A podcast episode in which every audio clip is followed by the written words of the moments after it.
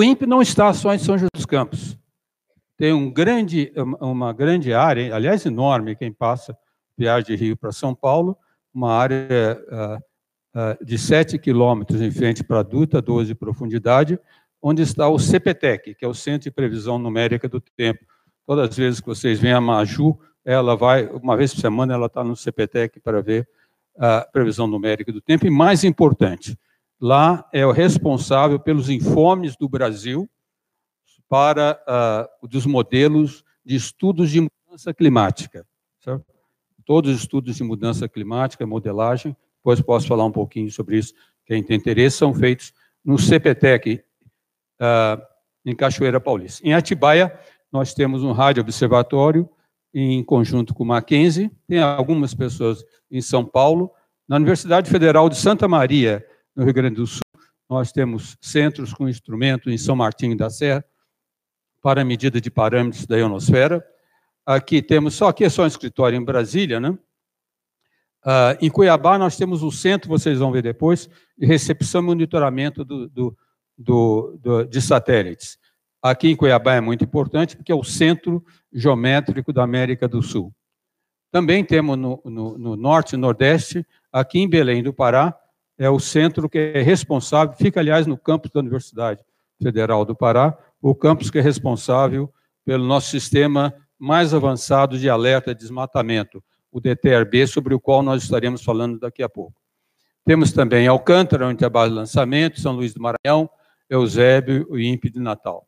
Aliás, o lugar mais gostoso para trabalhar no INPE é em Natal. Certo? Você pode trabalhar lá e ficar na, na Ponta Negra, morar na Ponta Negra. Mas vou falar como é que esse INPE foi criado. Certo? Falar de uma pessoa que muita gente não conhece, que é o doutor Fernando de Mendonça. Cearense, ele era oficial da, da Força Aérea, e também, e logo no final da década de 50, quando começou a disputa, o Sputnik voou, né? começou a disputa América Estados Unidos, ele logo percebeu, ele, aliás, embora só, não era só oficial da aeronáutica, engenheiro, aliás, foi engenheiro summa cum laude pelo ITA e doutorado pela Universidade de Stanford, nos Estados Unidos. Ele viu que era importantíssimo o Brasil entrar no programa espacial. E foi aí que ele criou, já no começo da década de 60, 61, isso devemos, na verdade, ao Jânio Quadros, que criou, um, um grupo de trabalho para implantar o programa espacial brasileiro. Interessante que, embora ele fosse militar, ele percebeu, aliás, com, lutando até contra os próprios militares da Força Aérea, que era importante que o Instituto fosse um instituto civil, porque ele sabia que as aplicações espaciais militares são importantes. É claro que ter um satélite para monitorar nossas fronteiras é importante, mas ele tinha receio que, se fosse debaixo dos militares, as aplicações militares iam dominar sobre as aplicações civis. Eu gosto de falar isso porque muita gente ainda pensa o INPE é um instituto militar. Não é, mas um instituto civil, uma unidade de pesquisa do Ministério de Ciência e Tecnologia. Bom, o INPE tem várias áreas de atividade. Ele começou com o estudo de ciência espacial. Eu já vou mostrar para vocês, falar por que, que nós, o INPE começou com ciência espacial. Depois criou o grupo de observação da Terra, que nós uh, vamos falar em mais detalhe, vai ser o motivo principal da palestra de hoje. Tem a tecnologia espacial, o INPE é responsável pelo projeto de desenvolvimento dos satélites brasileiros. Tem um, um, esse daqui eu gostaria de falar bastante nesse campo, tem um, um, um centro de sistemas uh, terrestre e aqui meteorologia e mudanças climáticas.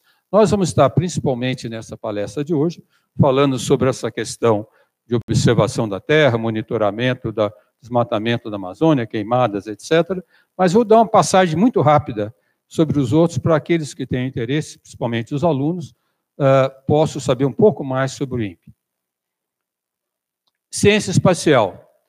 Vocês sabem que nós só vivemos, só existimos, porque o campo magnético da Terra, na Terra tem um campo magnético. E o campo magnético é que nos blinda de todas as partículas energéticas que vêm do espaço. Se não tivéssemos campo magnético, não teria surgido uh, vida na Terra. Uma coisa terrível que acontece, o, Sol, o Sol é nosso amigo, o Sol tem as chamadas disrupções solares. o campo magnético do, do Sol se, se rompe e lança nas chamadas emissões coronais do Sol uma grande quantidade de matéria ionizada.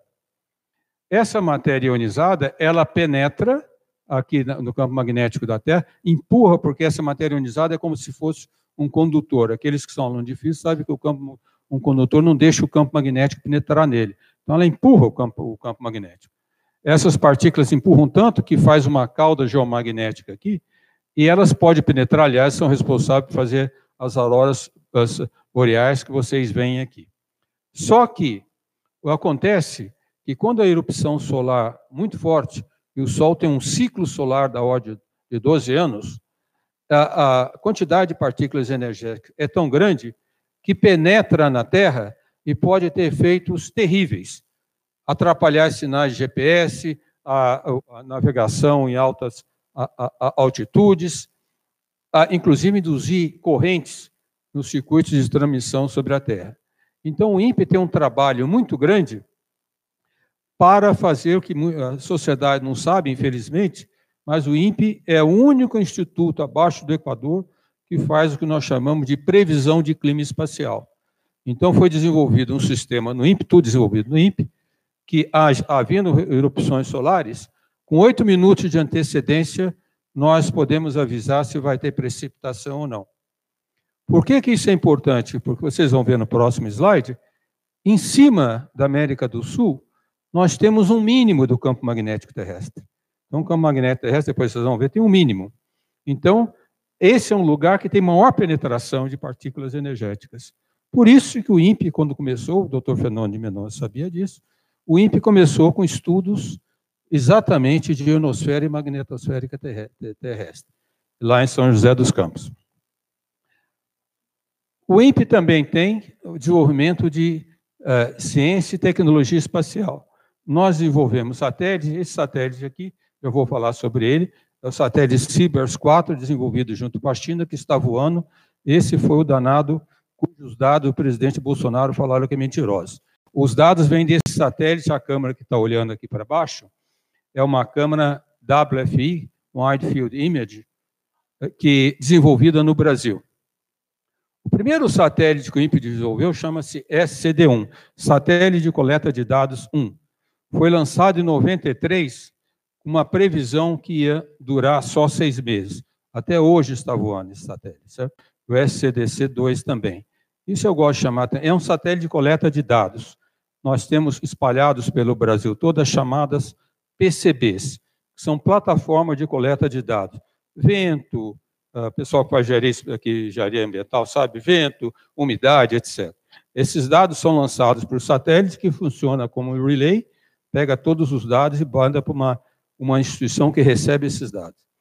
Isso foi desenvolvido no Brasil, até mencionei isso depois daquele debate na Globo com o ministro Ricardo Salles, depois que acabou conversando com ele, porque ele disse que as, a ciência brasileira está atrasada, tem que comprar coisa mais avançada. Né? É um desprestígio total para a ciência brasileira. Vale a pena vocês visitarem o INPE. Desenvolver satélites não é fácil nós temos lá um laboratório que chama Laboratório de Integração e Teste, aonde os satélites são desenvolvidos e montados. Uh, desenvolvimento de satélite é uma engenharia espacial terrível.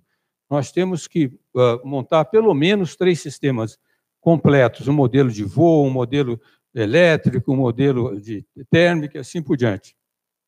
O que vocês estão vendo aqui é uma enorme de uma câmara cuja porta pesa 50 toneladas. E nessa, em cima dessa câmara aqui, tem umas tubeiras que lançam um som, e quando a, a, a porta está fechada, produz o, o, dentro do, dessa câmara um ruído superior a 10 Boeing voando junto, saindo. Por que, que tem que ser feito isso? Porque quando se lança um satélite, o satélite tem que resistir a todos os efeitos do lançamento do foguete.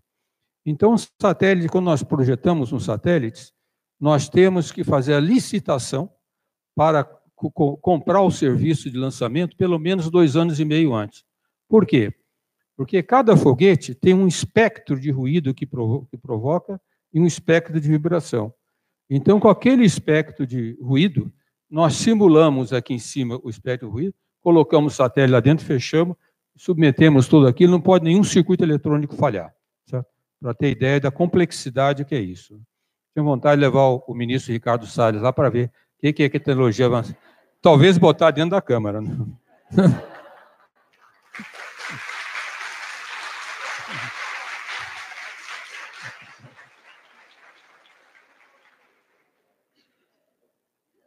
Aqui que vocês estão vendo, depois eu vou mostrar, é um satélite totalmente desenvolvido no Brasil, que vai voar uh, até julho do ano que vem.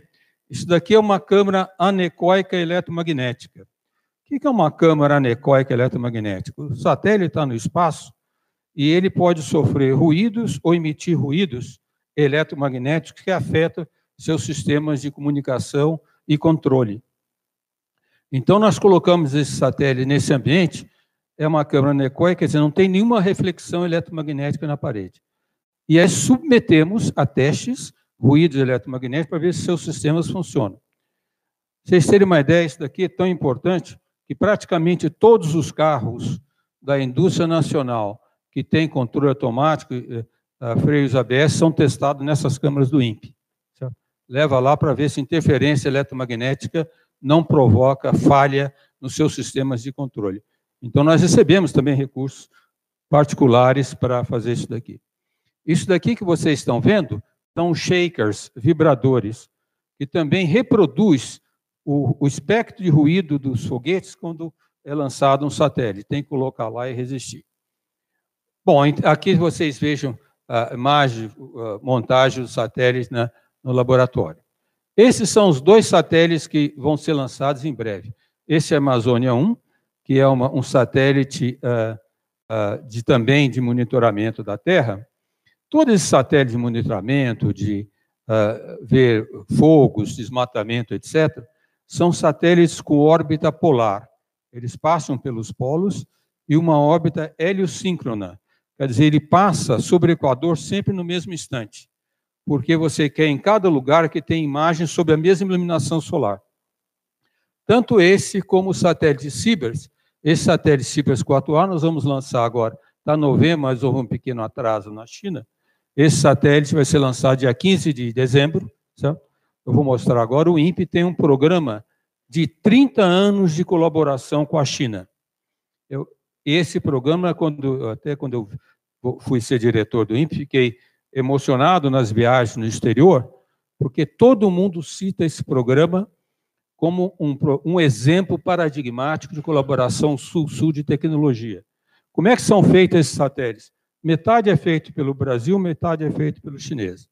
E apesar da, da distância, das distâncias, tanto culturais como geográficas, tem funcionado há 30 anos e é espetacular. Vocês ir no INPE até se emociona vendo os chineses trabalhando do lado de brasileiros, e agora são os brasileiros trabalhando lá na China do lado dos chineses, que o satélite está sendo preparado para ser mandado para a base de lançamento, que vai ser agora no final do ano. Também de órbita heliosíncrona.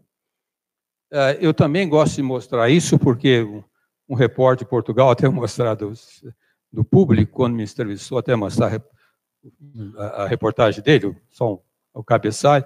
Ele falou, professor, é verdade então? Estou escutando aqui, eu não sabia que o INPE tenha tanta uh, é, tanto, é, tão conhecida internacionalmente. Será que os senhores não estão exagerando, não? Então, vou mostrar por que, com, com quem que uh, o presidente, desculpe, o presidente estava atacando. No ano passado, nós comemoramos 30 anos de aniversário do programa de colaboração Brasil-China. Essa foi a festa na China. Aqui está o o presidente da Agência Espacial Brasileira, aqui o presidente da, a, da Academia Chinesa de Ciência, aqui está o velhinho do INPE. Mas mais importante nessa figura, essa senhora aí, Simoneta de Pipo. A Simoneta de Pipo é a presidente do escritório uh, chamado NOSA das Nações Unidas, da ONU, para uso pacífico do espaço. Então, quando nós comemoramos 30 anos de uma colaboração.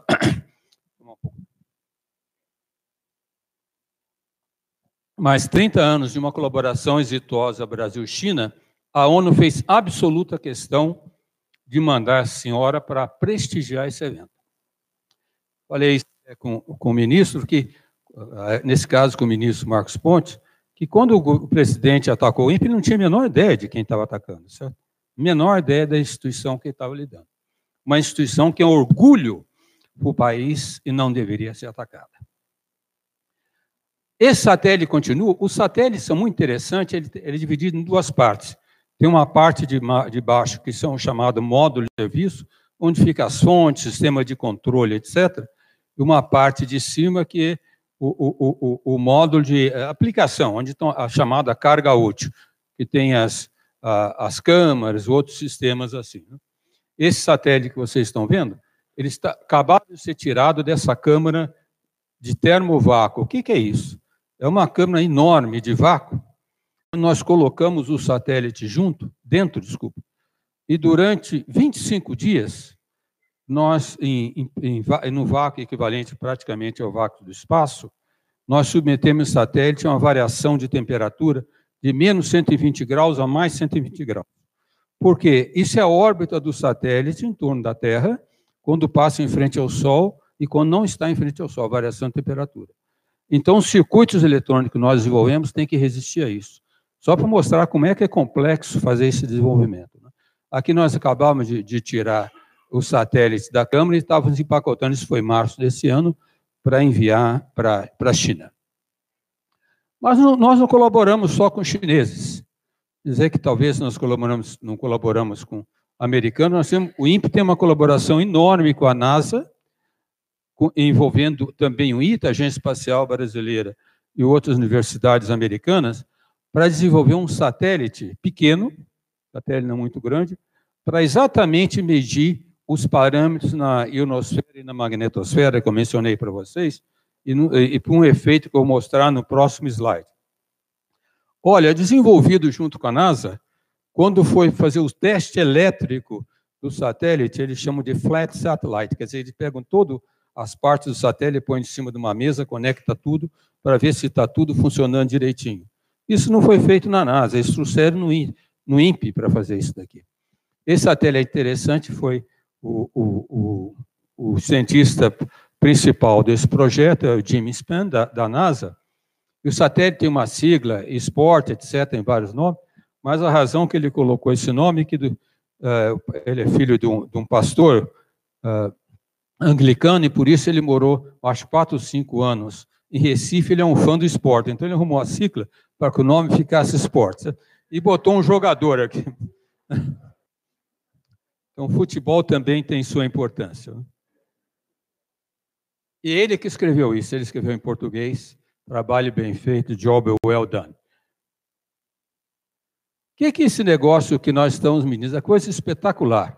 que vocês estão vendo aqui, o Equador é, geográfico da Terra, esse é o Equador magnético da Terra.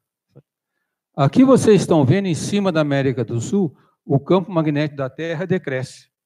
Aí surge uma coisa espetacular que são chamadas bolhas de plasma.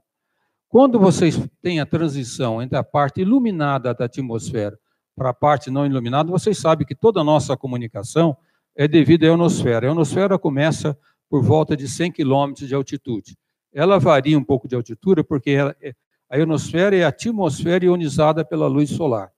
Então, quando à medida que o Sol vai se afastando do horizonte, então vai subindo, e aí surge um fenômeno interessante que os pesquisadores do INPE uh, são o, o, líderes mundiais nisso. Um fenômeno chamado bolha de plasma. Se sobe umas bolhas nessa ionosfera com uma densidade menor que a ionosfera em volta. Essas, acontece que as ondas eletromagnéticas, quando passam para o meio ionizado, ela, ela, a propagação dela depende da constante elétrica desse meio ionizado. E essas bolhas fazem flutuações no campo magnético. E essas flutuações afetam o sinal de GPS e assim por diante. E se não levar em conta, o que acontece? Inclusive, quando tem uma erupção solar é muito forte, tem satélites que passam em cima da, da América do Sul tem que até desligar um instrumento para não, so, não sofrer influência disso. A questão de três ou quatro anos passado, um satélite japonês da JAXA, que é agência espacial japonesa, não desligou a instrumentação e perdeu. Então, tudo isso nós estamos fazendo junto com a NASA para fazer estudo disso, desse fenômeno muito interessante. Bom, aqui, eu, voltando para outras áreas, nós temos então o Centro de Controle e Monitoramento de Satélites em Cuiabá e outro em Alcântara. Esse em Cuiabá foi criado pelo Dr. Fernando de Mendonça em meados do ano 70. Foi quando os Estados Unidos lançou o satélite Landsat. O satélite Landsat que faz monitoramento da Terra, faz é, não só de, de desmatamento, etc., mas todo esse monitoramento uh, ambiental, vamos dizer assim. E o Fernando de Mendonça percebeu que era muito importante o Brasil entrar nisso, antes mesmo de ter satélite. Ele tinha muito prestígio na NASA, assinou um convênio com a NASA e, e nós e, e, instalou uma antena receptora lá. Era muito interessante que as reuniões que tinham do satélite Landsat mundiais para ver a utilização do satélite para monitoramento da Terra, tinham três países que participavam: Estados Unidos, Canadá e Brasil. O Brasil, então, representado pelo INPE. E essa foi a razão, na verdade, que depois nós tivemos a colaboração com os chineses. Os chineses, os chineses quando uh, lançaram os seus primeiros satélites, o presidente Mao falou: bom, mas o que vocês vão fazer com eles? Eles não tinham domínio de como se faz processamento de imagem, como se faz. E mandaram para o INPE.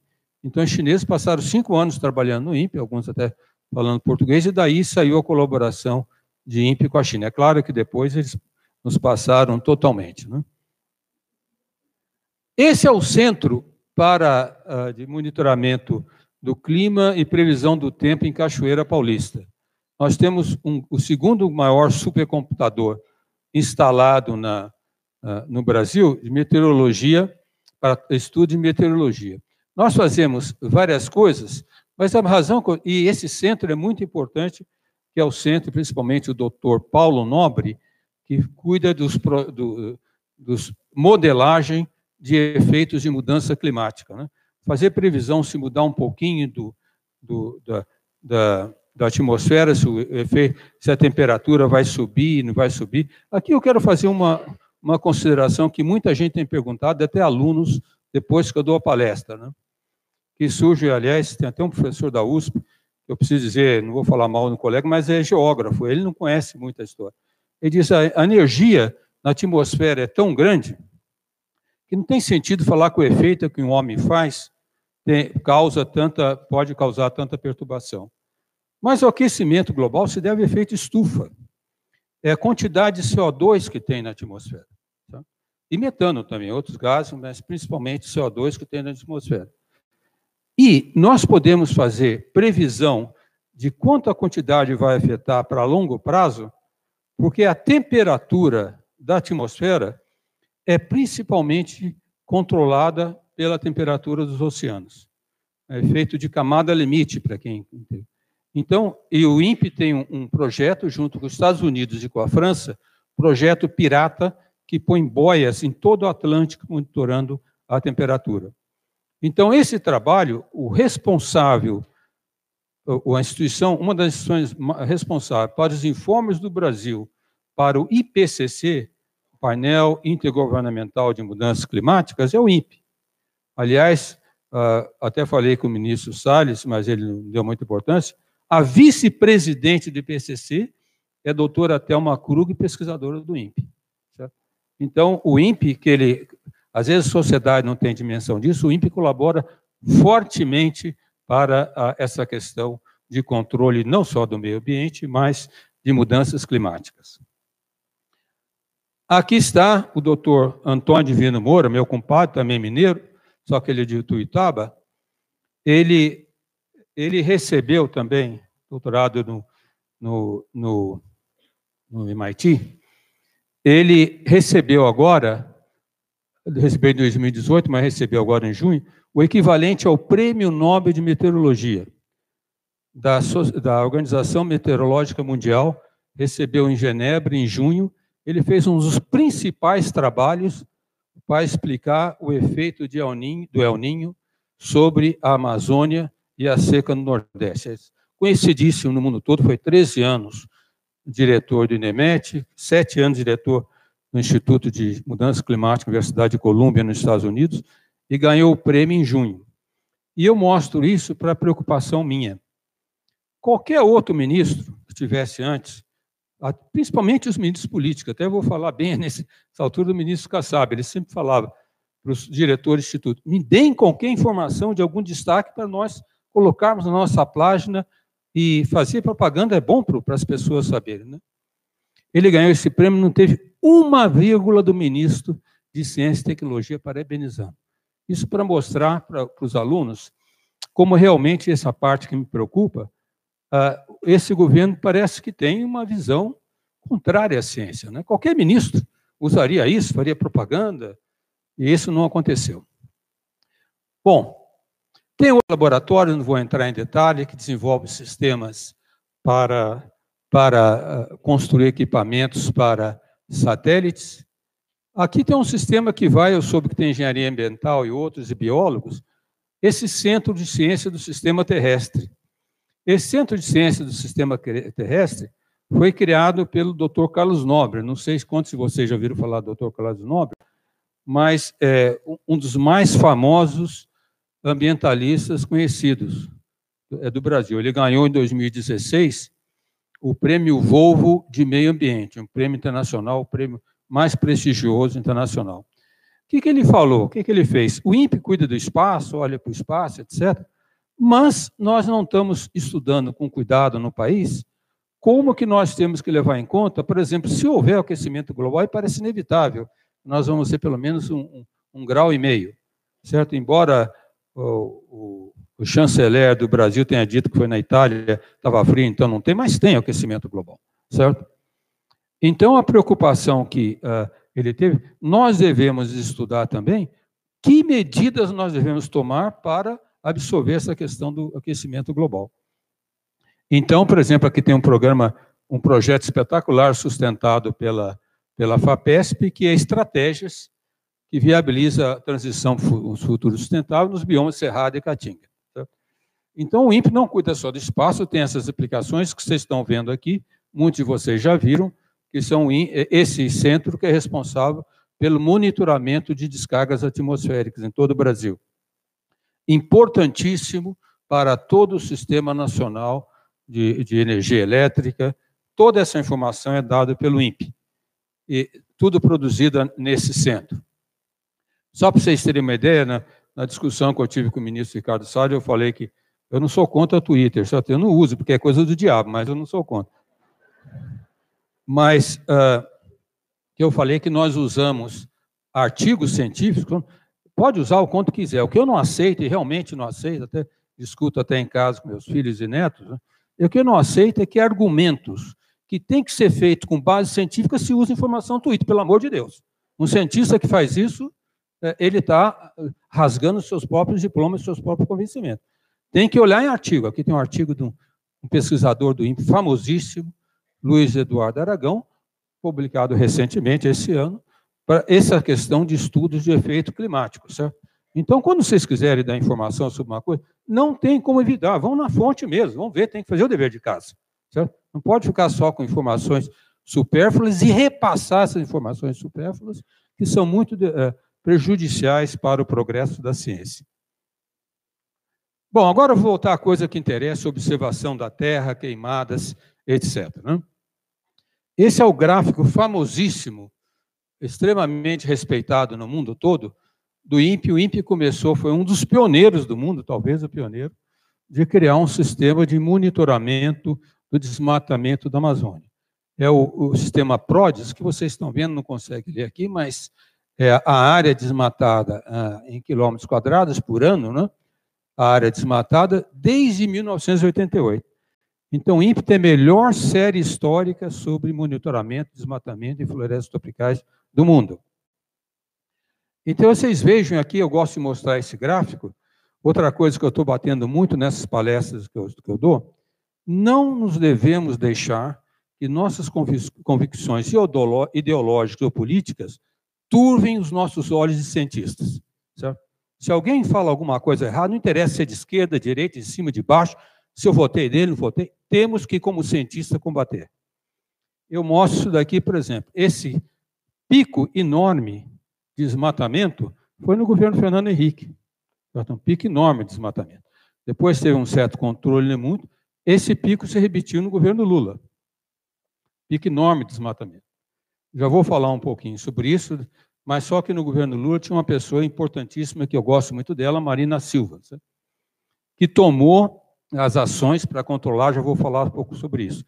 As ações dela e dos ministros que seguiram, uh, Carlos Minca, Isabela, levaram a esse desmatamento. A área desmatada em 2004 foram 27,8 quilômetros quadrados, caiu para cerca de 4,6 em 2012. Usando o sistema do INPE, que eu vou mostrar depois, que o ministro Salles fala que não funciona. Simplesmente usando o sistema do INPE, tomando as ações corretas, indo em campo e fazendo as investigações, conseguiu esse decréscimo muito grande. Depois de, 2000, de 2012, aqui eu também falo, eu falo tudo abertamente, vocês sabem, 2012, quem que era? O governo Dilma. E a Dilma sempre teve um embate com a Marina Silva sobre a questão do meio ambiente. Sempre teve embate, mesmo no governo Lula. Quando tinha aquela questão das hidrelétricas, demorar para arrumar as licenças, sempre teve esse embate. E aí já começa a ver a falta. Basta um presidente falar: ó, oh, nós vamos ver os nossos fiscais se não estão aplicando multas, não... pronto. É só dar uma mensagem desse tipo, de desmatamento aumenta outra vez. Pode ter certeza. Certo? É uma luz verde para atuar. E aqui está, começou a crescer, oscilou um pouquinho, oscilou, e nós tivemos 7,5 quilômetros quadrados de desmatamento no ano passado, e pode ter certeza, esse ano vai ser maior. Já estamos esperando bem maior. Mostrar esse senhor aqui, eu acho que hoje nenhum de vocês viu, Dr. Gilberto Câmara, o retrato dele. Ele foi uma das pessoas pioneiras do INPE para esse estudo de desmatamento da Amazônia, e ele fez uma coisa muito importante, que as pessoas não, a sociedade talvez não saiba. Como o INPE tinha o seu próprio satélite, o CIBERS, desenvolvendo com a China, eh, antigamente, na década de 2000, todas as imagens satélites eram vendidas. Não se ganhava muito dinheiro, mas vendia. Ele chegou falou assim, chegou para os chineses, vamos fazer o seguinte, a, a, a, sociedade não tem que ter conhecimento sobre desmatamento, empresas usarem os dados, universidades usarem os dados, vamos disponibilizar a nossa cidade dos CIVES livre, sem cobrar nada. Certo? Os chineses toparam. Isso teve um impacto enorme só sobre o sistema PRODES, tem mais de 1.300 trabalhos publicados, com muitas teses de doutorado, porque as pessoas podem ter os dados gratuitamente. E ele foi reconhecido, tomou muitas medidas. Hoje ele é o diretor desse grupo de observações da Terra, um órgão da ONU em Genebra. Mas eu gosto de mostrar isso daqui para ver quando uh, uh, tive as discussões que eu tive com o governo, que fala que eu, acho que o Salles falou que nós somos uma corporativista, não defendemos um aos outros, vocês não vão conseguir ler de, de fora, mas eu, de longe, mas vou dizer. Aqui está escrito que esse trabalho do INPE fez uh, avanços significativos no monitoramento da mudança da terra, que, queimadas, etc., né? que contribuiu ao Brasil a, atingir aquele decréscimo de 80% na taxa de desmatamento da Amazônia.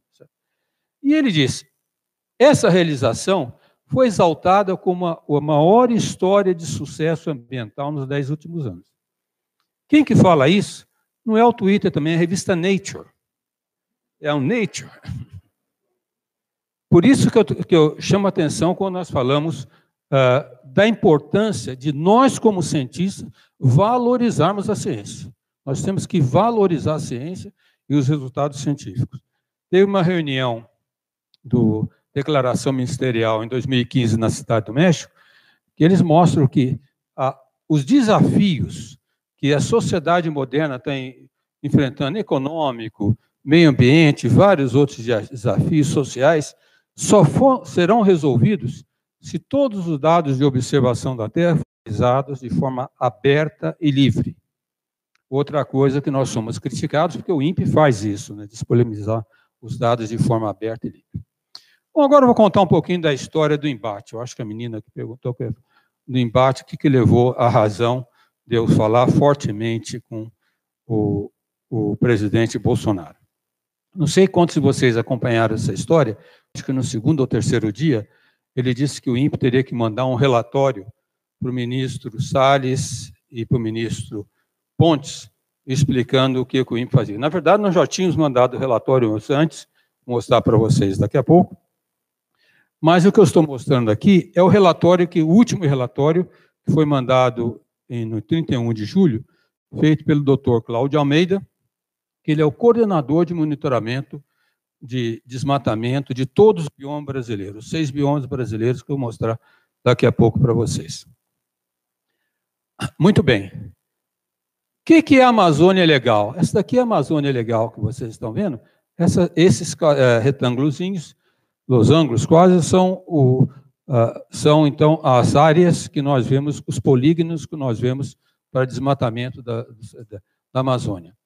Isso que nós fazemos não é só porque o INPE quer, mas houve uma, uma portaria do próprio Ministério do Meio Ambiente em 2015 que estabelece como que nós devemos fazer monitoramento, como nós devemos disponibilizar um dado. Então, quando esse governo agora diz que foi pego de calça curta, não entendo por quê. Eu até perguntei para o o senhor conhece essa portaria? Ele falou, ah, é, mas não é, isso não é relevante. Mas, veja, nós seguimos simplesmente uma portaria do próprio governo. Depois eu vou falar um pouquinho a área da Amazônia legal para vocês. O INPE, atualmente, ele faz o monitoramento de todos esses, é, esses seis biomas. A coisa não é fácil, viu? Por exemplo, você dizer que tem desmatamento na Amazônia é uma coisa. Você dizer que tem desmatamento na Caatinga, no Cerrado, é outra coisa. As árvores são desse tamanho, é complicado. E o que o INPE tem uma experiência de mais de 30 anos de pesquisadores. Nossa equipe lá não é só de físico, físico, engenheiros, biólogos, engenheiros ambientais, químicos, que tem uma capacidade enorme de análise desses dados. Aqui está selecionar a Amazônia, é tudo que nós temos que fazer, mas vamos passar um pouco para frente. O que é esse projeto PRODES? Certo? Esse projeto PRODES, que eu mostrei aquele gráfico, então é o responsável para prover os dados oficiais do governo sobre desmatamento. Uma vez por ano nós provemos esses dados oficiais. E aqui é a sequência que vocês veem de um desmatamento típico. Nós estamos passando por essa época. No final da, da, da época da, das chuvas, ele já começa os cortes. Corta a madeira, deixa a madeira jogada lá, né? Ah, na Amazônia, joga a madeira. Depois eles queimam, porque quem já esteve na Amazônia sabe que mesmo estando do lado de uma estrada, é dificílimo tirar a madeira. Eles queimam, deixam assim, tiram a madeira e depois limpam para ficar em corte raso. 25% do desmatamento da Amazônia são em terras não destinadas ainda, ou seja, são terras do governo.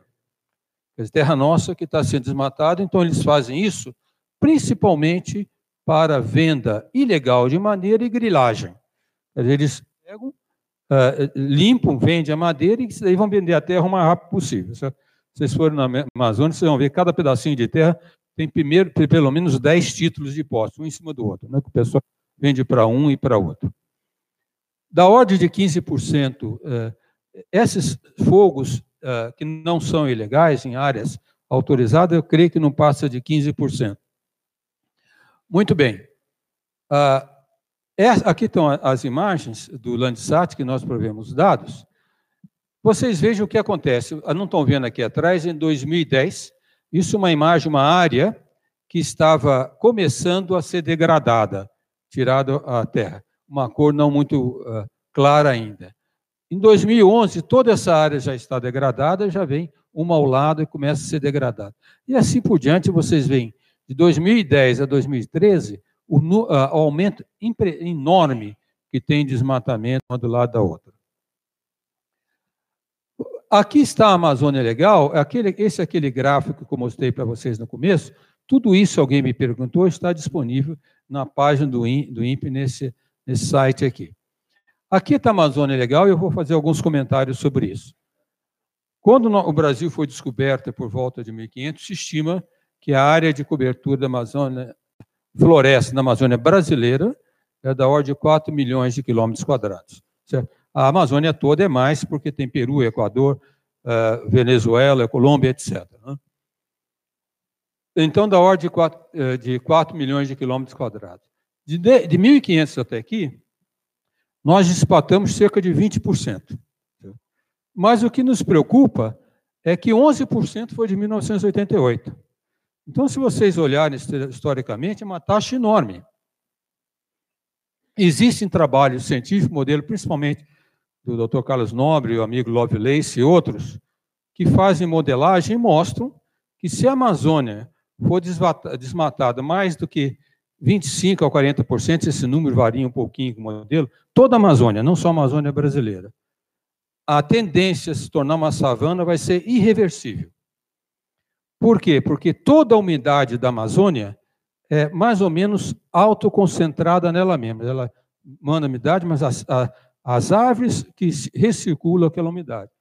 E é fácil, eu, vi, eu tenho visto até alguns cientistas falarem contra isso, é, é fácil a pessoa ver. Olha o globo terrestre e vê na latitude da Amazônia o que acontece no resto do mundo. Tudo deserto. Tudo deserto. Por que a Amazônia? A Amazônia devemos aos Andes e a circulação que tem na Terra, certo? Como a Terra está mudando, então a umidade trazida do Oceano Atlântico vem, bate nos Andes, volta um pouco e ao, ao longo do tempo foi criando aquela umidade, foi criando a, a, a floresta amazônica. Ora, se a Amazônia virar uma savana, nós estamos todos mortos, porque todo o regime pluviométrico do Brasil, indo até o sul da Argentina, depende da Amazônia. A umidade que vem da Amazônia, além da biodiversidade. Então, isso daqui, não adianta falar que a Amazônia é nossa, nós que mandamos, isso é criança, conversa de criança, certo? Nós temos, sim, como cientistas, como cidadãos, nos preocuparmos em ter um desenvolvimento sustentável sobre a floresta. Desculpe. Falam que o INPE não, não, não se reclama quando acusa os dados.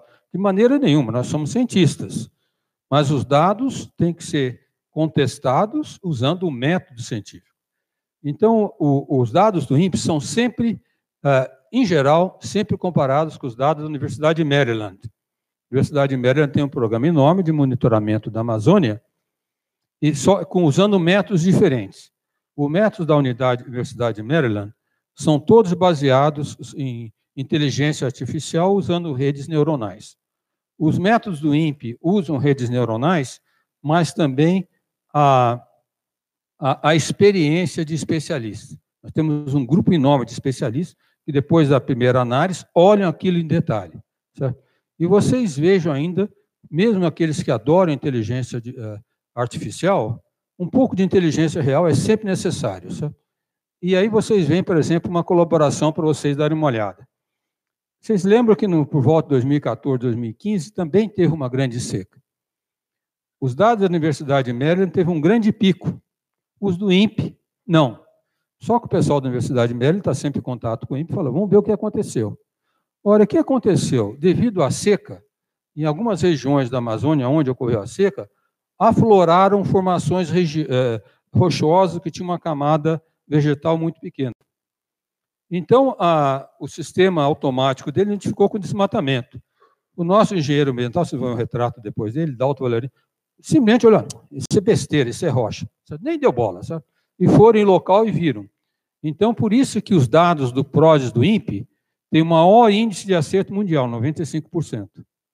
Então, às vezes, falo, às vezes, às vezes o, o, o, próprio Thales fala, ah, vocês não fazem automaticamente. Fazemos sim, mas sem a inspeção pessoal dos especialistas, não teríamos a mesma uh, grau de acerto. Vamos falar agora do projeto DETER. O que aconteceu com esse projeto PRODES? Vocês viram que em 2004 teve aquele pico enorme de desmatamento. Então a ministra Marina Silva chamou o diretor do INPE de então, aquele Gilberto Câmara que vocês viram, falou: olha, o programa PRODES de vocês é ótimo. Só que vocês me dão a área desmatada depois que já ocorreu. Eu quero saber alguma coisa para agir enquanto não está sendo desmatado. Então, ela pediu para criar um sistema que desse alertas diários de matamento. Esse sistema foi criado a pedido da, doutora, da, da ministra Marina Silva. E esse sistema não só vê florestas desmatadas, mas vê, às vezes, perda que está debaixo das copas das árvores, porque os, os, os uh, desmatadores ficaram inteligentes. A primeira coisa que vocês devem tirar, se lerem no jornal, é que são pessoas pobres que vão desmatar lá. É mentira. O investimento dos desmatadores ilegais é enorme, em máquinas, em motosserras, é um enorme investimento. Certo? E aí eles perceberam que algumas desses matadores estavam contratando gente de TI para entrar nos dados do INPE para ver se estavam sendo detectados. Certo? Então eles começaram a fazer o que eles chamam de desmatamento espinha de peixe. Entra no lugar, desmata, vai para cá, desmata um pouco, desmata para lá. Então, aqueles de vocês que viram o ministro Ricardo Salles, ao acusar o INPE que ter tido erros, que tinha uh, imagens que no ano passado já existiam, o INPE mostrou esse ano, né? porque no ano, no, no ano passado essas imagens estavam como degradação da terra, não como corte raso. Certo? Mas ele não prestou atenção. É assim que a, acontece o desmatamento.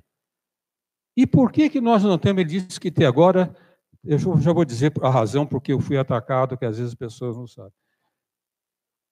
Vocês sabem que ele acabou de lançar até um edital, contratar um sistema para ver imagens com uma resolução de 2 metros. A do INPE não tem. Por quê? Porque o INPE tem uma faixa, ah, ele usa o satélite Cibers para ver, e uma faixa de varredura da Amazônia de mais de 860 quilômetros de extensão. Todos vocês que conhecem ótica sabem se eu abro o campo de uma lente muito, eu não vou ver detalhe focalizado. Certo?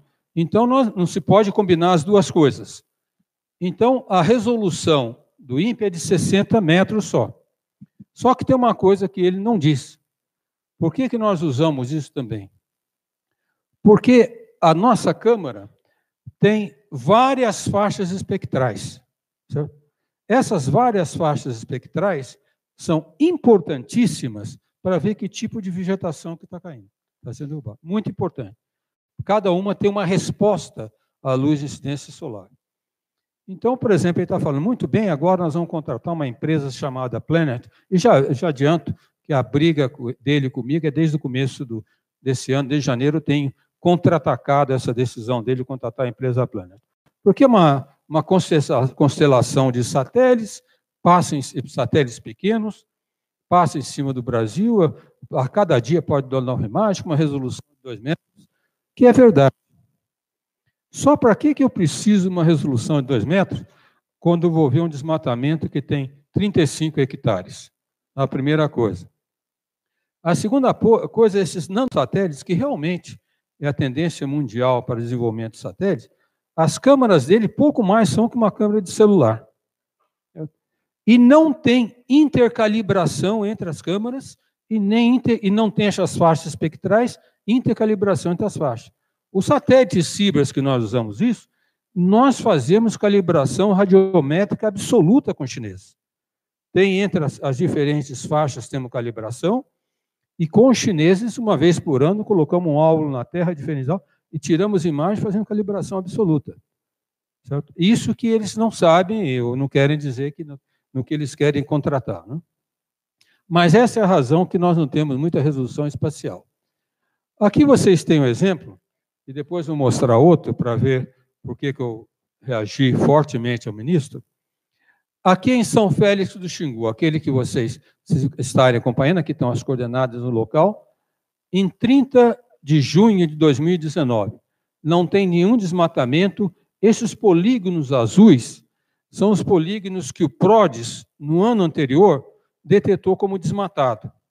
Então, quando nós fazemos no próximo ano, nós já cobrimos, para que os especialistas não tenham que olhar e nem a, o sistema automático de reconhecimento de imagem tenha que olhar, já está coberto.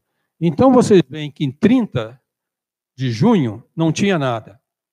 Quase um mês, pouco menos que um mês depois, já começaram amostras de degradação e desmatamento naquele lugar.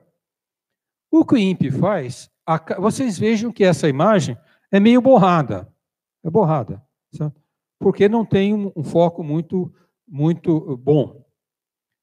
Mas o que o INPE faz é, com, usando então a inteligência artificial, ele faz uma estimativa e associa a cada uma desses mapas de desmatamento, ou de desmatamento uma área. Por que, que o INPE faz isso? Porque o número de alertas é enorme. Em janeiro desse ano foram mais de 1.300 alertas, em julho, mais de 1.800 alertas. É claro que o IBAMA não tem uma equipe de investigadores de SWOT que pode ir em todos os lugares. Então, nós damos as áreas aproximadas, foi pedido já quando colocamos o sistema, para que o IBAMA possa priorizar suas ações. Isso que deu o grande acusação do INPE, porque a Globo pegou, acho que dia 3 de julho, pegou essas imagens, eles também né, não prestaram atenção, compararam com a área desmatada do ano passado, no mesmo mês, disseram que tinha havido um aumento de 88% de áreas desmatadas. Não foi o INPE que falou isso. Inclusive, na própria página do INPE, nós falamos, não use isso para fazer uma estimativa de área, tem que ter pelo menos uma média de 4 a 5 meses, e a área real vai ser indo, uh, dada pelo sistema PRODES com melhor resolução. Ora, mas para alerta eu não preciso saber a área exata. Para mandar a minha equipe lá, eu não preciso saber a área exata. Bem, antes daquela. Uh, uh, vocês viram aquele debate na Globo News com o ministro Ricardo Salles, eu levei isso daqui para ele. Essa, esse, uh, quem não consegue ler, mas essa imagem do sistema Planet, que ele disse que vai contratar. Né?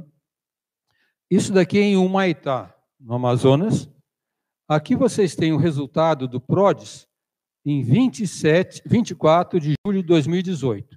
Um pouquinho depois, em agosto de 2018, nós conseguimos a imagem do Planet, desse sistema Planet, mostrando que não tem desmatamento nenhum. Aí começamos a chegar agora nesse ano. Aqui está em 8 eh, de maio de 2019. O DETER já mostrando uma grande área desmatada, a Planet também mostrando, no mesmo mês. E assim vamos, uh, 22 de maio, 17 de junho, até 8 de julho, né? e a Planet também mostrando isso daqui. E aqui está a área exata desmatada que nós fizemos com o sistema PRODES. Ora, que área desmatada é essa daqui? Deixa eu ver se eu consigo ver de, de perto. Mas são uh, 33 hectares desmatados. Qual foi a ação do IBAMA lá? Nenhuma. Para que, que eu preciso de uma resolução de 2 metros para ver 33 hectares desmatados? Então, essa questão de comprar serviço de outra empresa é uma justificativa infantil para não ter agido. E isso eu posso citar vários exemplos, encher de exemplos disso. Essa, figura eu mostrei para o ministro antes até do debate na Globo, mas infelizmente ele foi em frente e fez a licitação. Depois eu posso comentar sobre isso para contatar a Planet. Ele tem uma crítica real, que o sistema do INPE, tanto PRODES como DETER, área, olha a área que foi desmatada, mas não o que ocorreu depois. Porque quando o PRODES foi criado, a ideia era eh, medir a área desmatada de floresta nativa. O que ocorreu depois, se houve regeneração, ocupação da terra, o PRODES não faz. Então, a pedido do próprio governo, há uns anos atrás, o INPE desenvolveu, junto com a Embrapa, um, um projeto chamado Terra Class, que olha o que ocorreu com a vegetação, se é nativa, primária, etc., agrícola, perene, o que ocorreu, inclusive, depois do desmatamento. Só que esse projeto, recursos e projeto, eram do Fundo Amazônia. Tá? E foram, a partir de 2014, eh, descontinuados. O ministro Ricardo Salles prometeu obter mais recursos, e se ele obter, eu vou aplaudi-lo, porque realmente é importante ter um sistema para saber se houve regeneração. Mas já aviso, a área regenerada da Amazônia, da área desmatada, não passa de 15%, pelas medidas que nós temos. Vamos falar um pouquinho sobre queimada. Acho que isso daqui é uma foto de ontem, no Le Monde, falando que ah, continua os incêndios na Amazônia. Sabe? E aí falam, as pessoas falam que ah, de surpresa, etc. E essa é outra coisa que me incomoda muito com todos os governos que eu, que eu tenho passado, quase todos os governos, é não usar o conhecimento científico para tomar suas medidas. Todo o conhecimento está disponível na nossa universidade, nos institutos de pesquisa e assim por diante. A pessoa mais importante que monitora isso do INPE é o doutor Alberto Setzer. O primeiro trabalho dele para mostrar a influência de, de queimadas na Amazônia, publicado, acho, em 1991, mas emissões de 87. O INPE tem o conhecimento, isso não se compra. Tem um conhecimento instalado. Não pensa que é fácil você olhar a imagem do satélite e ver se foi fogo ou não. Imenso e respeitadíssimo. Certo? Então, o doutor Alberto Metzer, aqui eu acho que ele está com o Marcos Pereira nesse artigo, então o INPE tem desenvolvido toda a sistemática de monitoramento de, de, uh, de queimadas. E aqui está um exemplo de um artigo publicado na Transaction of the Royal Society em 2008 e agora Nature Communication 2018 pelo Dr. Luiz Aragão. O que acontece? O que vocês estão vendo aqui é a oscilação ano a ano da, da, de chuva, certo? O índice pluviométrico, então a queda de chuva em milímetros. E, e sempre essa história, certo? Quando está chovendo muito, não tem nada, acaba a queimar, fica a época de seca, vem as queimadas. Sempre foi assim. E se pode prever isso daí. E da onde vem a queimada na Amazônia? De terra desmatada, de área desmatada. Então, até eu estava falando ontem com uma, uma imprensa holandesa, e eles falaram, mas o, o que, o governo devia ter feito para não, para não ter a queimada? Devia ter coibido o desmatamento. Depois está, que, vai ter queimada. Certo? E aqui tem a relação com as queimadas mais recentes. Vamos falar de uma coisa que vocês não viram muito na, na, na imprensa, mas foi razões também, debate feio que eu tive com o ministro naquele painel, e depois conversei com ele. O problema de mineração em terras indígenas. O problema de mineração na Amazônia. Já começa por um absurdo danado que o presidente Bolsonaro falou quando do, do Japão, muito contentinho com correntinhas de nióbio, né? Falou, olha, na, uh, na, nas em reservas indígenas tem uma quantidade enorme de nióbio, nióbio é importante, etc. Faz isso. Bom, a primeira coisa que não sabe é que uma das principais aplicações do nióbio é para fazer supercondutores. Certo? Só que o Brasil produz 90% do nióbio mundial. Só vocês pegarem um carro aqui até Araxá, aqui perto em Minas, e ver a CBMM produzindo todo o nióbio. O Brasil só não vende mais porque a Rússia produz, a África do Sul produz.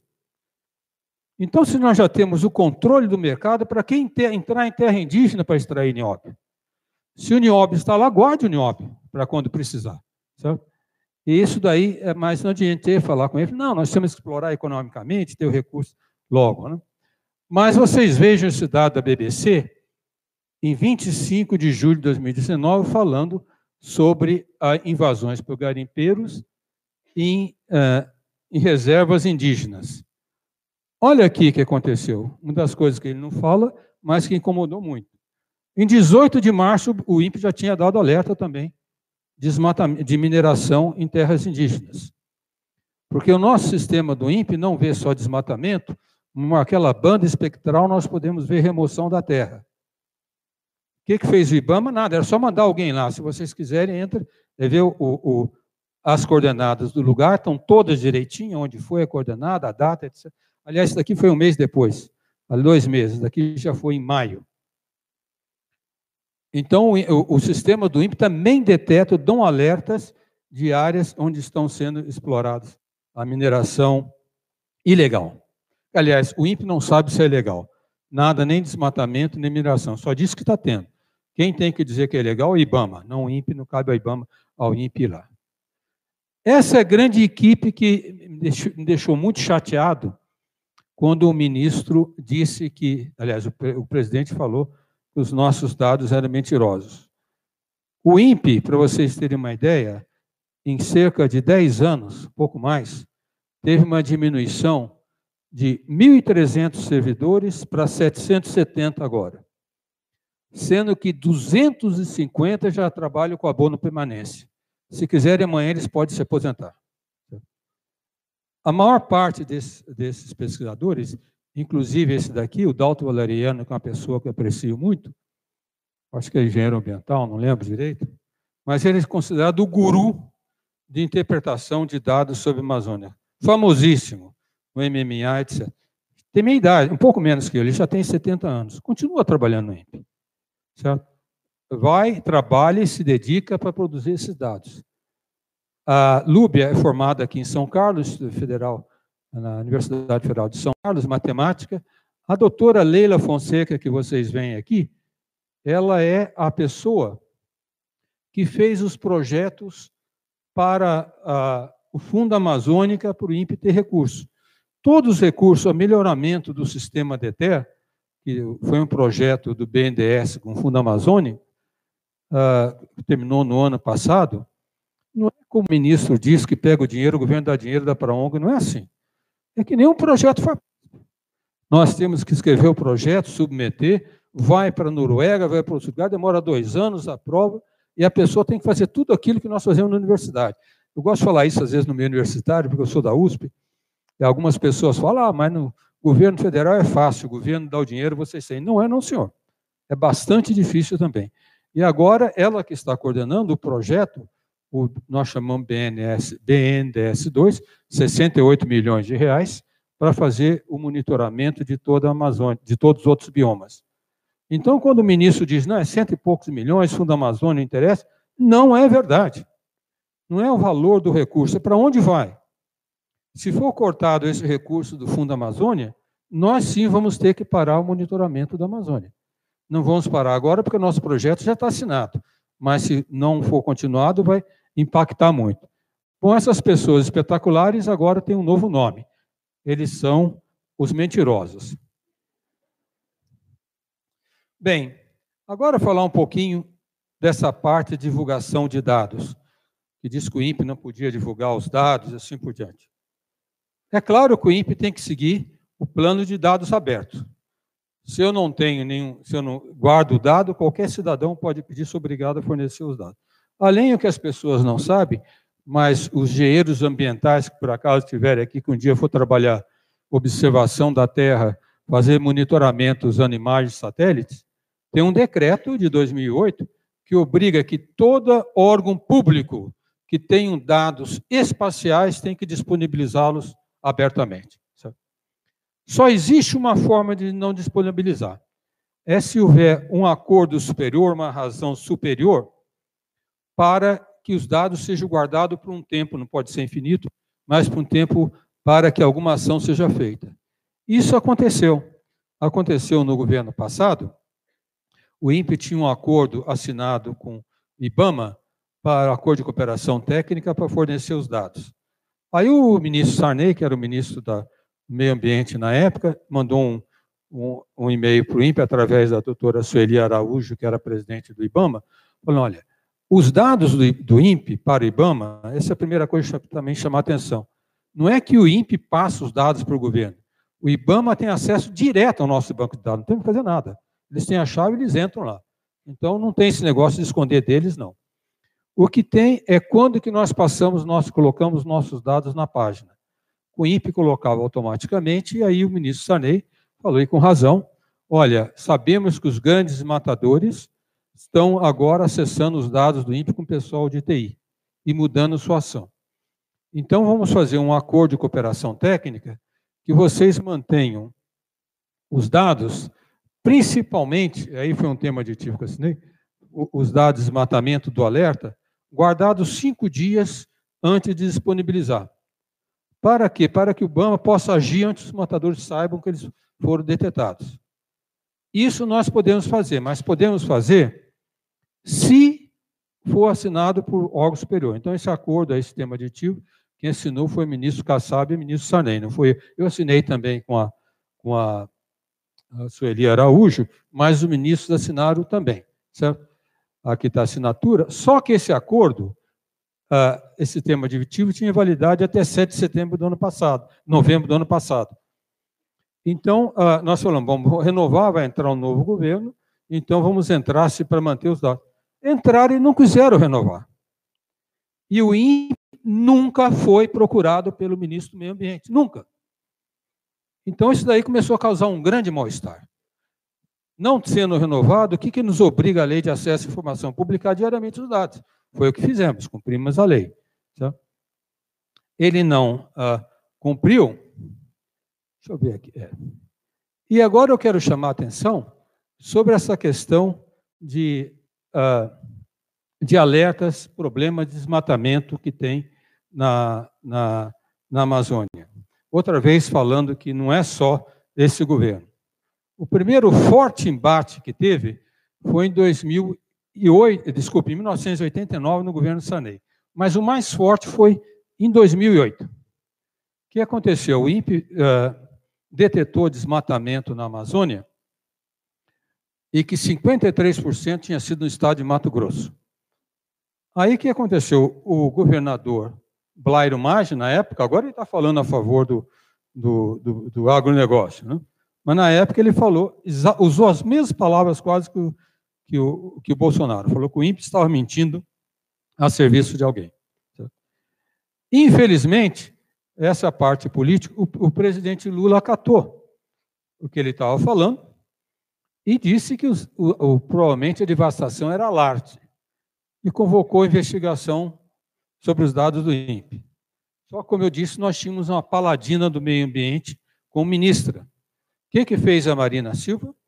Ela chegou ao presidente, agendou uma reunião no Palácio do Planalto, o presidente, ela, o governador Blairo Maggi, o diretor do INPE, Gilberto Câmara, aquele Dalto Valeriano que eu mostrei para vocês, dois técnicos do IBAMA, discutiram durante três horas, até teve ameaça de tirar o serviço do INPE, até o presidente falou: olha, talvez para não ter tanto embate, vamos colocar o IBAMA também fazendo alerta.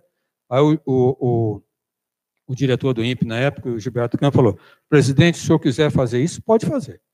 Mas o senhor vai perder toda a credibilidade que tem o sistema brasileiro de monitoramento da Amazônia. Por quê? Além dos dados do INPE serem muito respeitados, nosso sistema tinha uma grande vantagem, tem ainda, se não for alterado que quem monitora o desmatamento é o INPE, que é do Ministério de Ciência e Tecnologia. Quem é o responsável pelas ações de coibir, de coibir o desmatamento, etc., é o IBAMA, que é de outro ministério. Então não há conflito de interesse. Certo? Agora, se o Ministério do Meio Ambiente, ele mesmo contratar a empresa que ele tem que dar os dados, aí vai haver conflito de interesse. Então, o Lula resolveu seguir o conselho da Marina Silva. O que, que é? alugaram helicóptero, botaram o Elo, o Blairo Maggi, o presidente do INPE, os técnicos do INPE, só não foi o Lula, acho que tinha medo de helicóptero, não pôde voar, foram exatamente em cima da área que o Blairo Maggi falou que não estava desmatado, e estava desmatado. Caiu por terra. Né? Dessa vez eu fiz o mesmo desafio ao presidente Bolsonaro, ele não aceitou. Certo? Vamos fazer um voo lá, sobre voo para ver. Certo? Ele não aceitou. Bom, e aí o, o, o ministro uh, Ricardo Salles, aí que eu estou falando para vocês, algumas pessoas falam que quando eu reagi muito contundentemente ao, ao não é do presidente não que está vindo, né? o cara é debaixo da mesa. Tem uma menina debaixo da mesa ali. Tá bom. E aí veio o, o desde janeiro, o, o, o ministro Ricardo Salles tem atacado os dados do INPE, dizendo que não serviam para monitorar o desmatamento. Inclusive falando coisas que o satélite passava a cada 14 dias, quando passa a cada cinco dias. Então, muito educadamente, eu não respondi dessa forma, o INPE começou a responder como devemos fazer nós na área de ciência. Publicamos uma nota técnica no dia seguinte, na página do INPE, mandamos ao Ministério do Meio Ambiente, explicando como fazíamos o monitoramento, certo? Como fazer monitoramento, nos colocando à disposição para responder a qualquer pergunta, nenhuma resposta dele.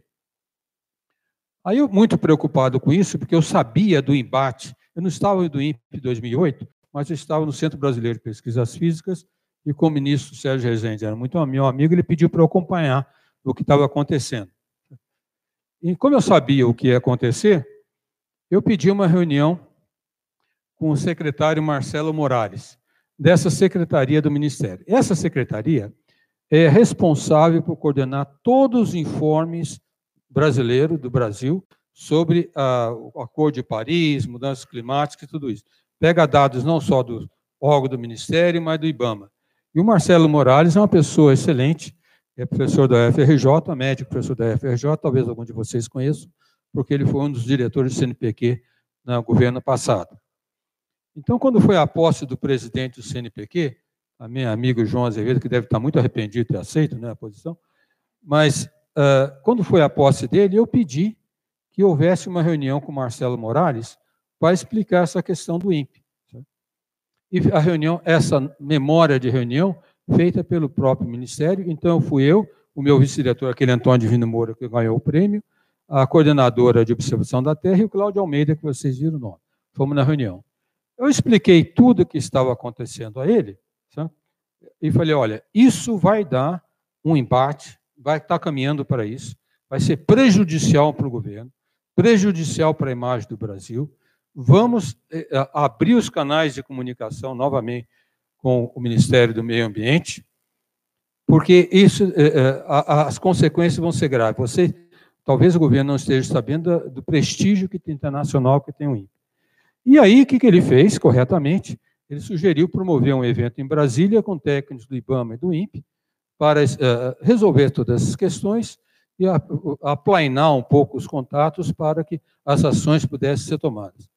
O que aconteceu? Eu saí da reunião muito alegre. Uma semana depois fui chamado ministério, meu chefe imediato, não era o, o Marcelo Morales, meu chefe imediato, simplesmente me levou em frente ao secretário executivo do ministério e me espinafrou na frente do secretário executivo, porque tinha falado com outro secretário sem pedir autorização dele. Essa é um pouco a mentalidade militar que tem agora no, no governo. Eu falei, ô Lourenço, você tem que entender, tem muitos anos de ministério. Que no ministério nós funcionamos numa estrutura matricial. Nós temos os, os, os diretores, temos os projetos. Os projetos, nós falamos com as secretarias que têm aqueles projetos. E, por favor, faça essa reunião, senão a consequência vai ser enorme, vai ser muito ruim para o Brasil. Ele falou: de jeito nenhum não vou fazer, esquece isso. Então, quando falo que eu não, fui, não avisava, não é verdade. Logo após, essa senhora Isabela Esbampato, ela gosta muito do INPE, trabalhava nos governos anteriores, e mandou uma mensagem e falou: olha, professor, eu, eu soube que o senhor esteve aqui, isso vai ter uma consequência muito grande, ruim para o governo, então, por favor, me mande um informe, uma nota técnica sobre esses alertas de desmatamento aumentando. Eu mandei informe, inclusive avisei, olha, pode ser verificado que esses dados fornecidos na, são suficientes para os alertas de desmatamento, assim por diante. O que aconteceu? Isso daí mandei para ela e para o chefe de gabinete do ministro Marcos Pontes. Nenhuma resposta.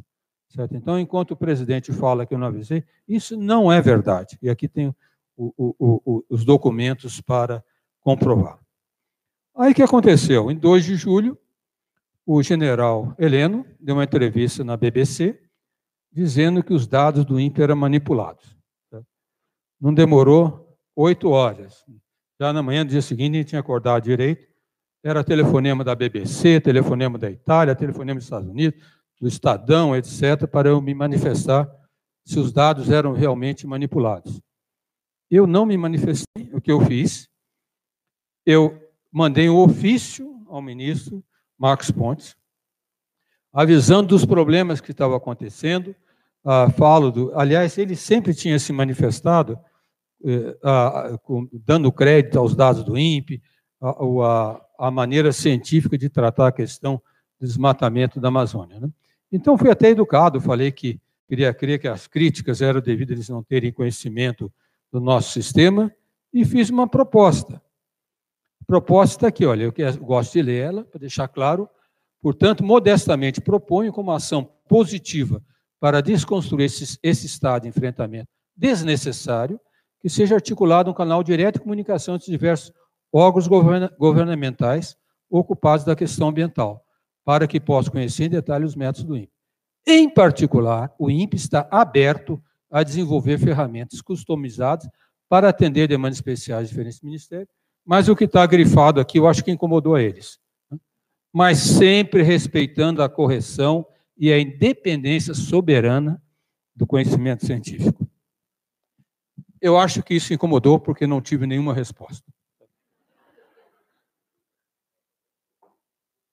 Então, quando chegou o fatídico dia 19 de julho, que o, o presidente Bolsonaro deu aquela entrevista coletiva à imprensa internacional e acusou os dados do INPE que estavam sendo mentirosos, e eu de estar a serviço de uma ONG, provavelmente internacional, eu não respondi isso imediatamente, esperei 12 horas no dia seguinte para uh, coordenar minhas ideias, saber como é que ia responder. É claro que a imprensa estava em cima, a imprensa internacional em cima, mas eu não respondi imediatamente, respondi a primeira pessoa que me telefonou, que foi a repórter Giovana da, do Estadão.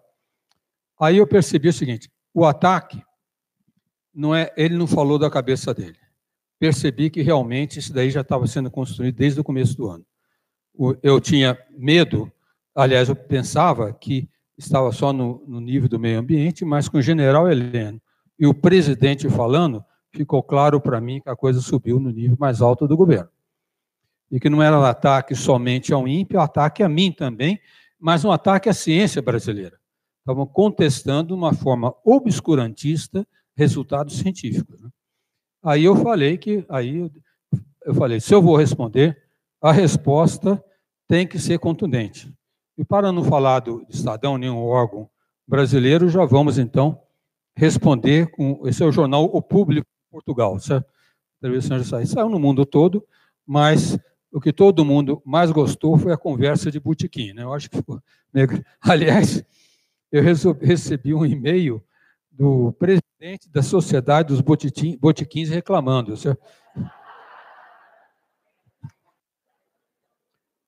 Mas eu respondi com, com, com educação a ele. Falei assim, quando eu usei conversa de botequim, não foi para denigrir a imagem, né? É porque eu lembrei do samba de Noel Rosa. Nós estamos no botequim, aquela maneira de fazer sem pensar muito. Eu acho que ele deve ter aceitado. Não me respondeu, mas deve ter aceitado. Então eu respondi de forma contundente. Eu, e aí teve essa consequência que teve enorme. Talvez eu tive, uh, tenha tido o papel da borboleta lá do, de Lawrence que bate asa no lugar, provoca furacão e outro, né? Mas o que realmente aconteceu.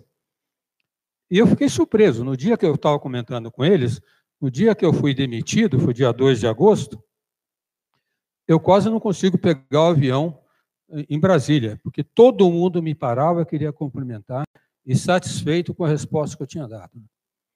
Muito bem. Mas aí, opa, o que voltou aqui esquisito? E agora, como é que eu faço?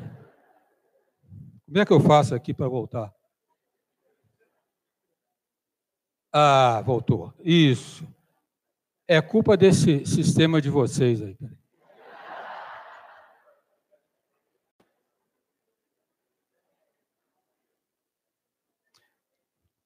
Parecendo uma vez na USP, na congregação do Instituto de Física, um, na congregação do Instituto de Física, um os alunos quiseram penetrar lá, é um professor muito conhecido, vou dizer o nome dele, um teórico muito famoso, ficou nervoso, foi falar, não conseguia falar no telefone, no microfone direito. Aí todo mundo muito nervoso, aí um professor experimental levantou-se, pegou o microfone e falou assim: olha, se você quiser conhecer um bom físico teórico, dê o microfone para ele. Sem falar do lado errado, é que ele é bom teórico. Sabe? Parecia um bom teórico. Mas, aí muita gente falou, mas os dados do INPE foram confirmados, os dados do INPE foram confirmados pela NASA, etc. Eu queria mostrar a vocês a confirmação que deu muita satisfação, foi publicado há poucos dias na revista Science. Esse pesquisador que não tem nada a ver com o Brasil, Stefan Fritz, pegou dados do satélite Sentinel-2, a Agência Espacial Europeia tem toda uma, uma base de satélites de monitoramento da Terra, são satélites sentinelas, não só óticos, mas satélites de radar que pode ver através da nuvem. Uh, pegou todos os dados, os alertas do INPE de maio a julho de 2018, de, de, de julho de 2018 2019, e comparou e verificou, comprovou todos os alertas do sistema de terra, todos. Eu chamo atenção sobre isso. Aqui tem está tá, tá em inglês, mas o próprio Richard Feynman, o famosíssimo físico americano, já tinha dito que nenhum governo pode ir contra, ah, dado, não pode impor nada sobre a ciência, resultados científicos, religiosos ou até artísticos.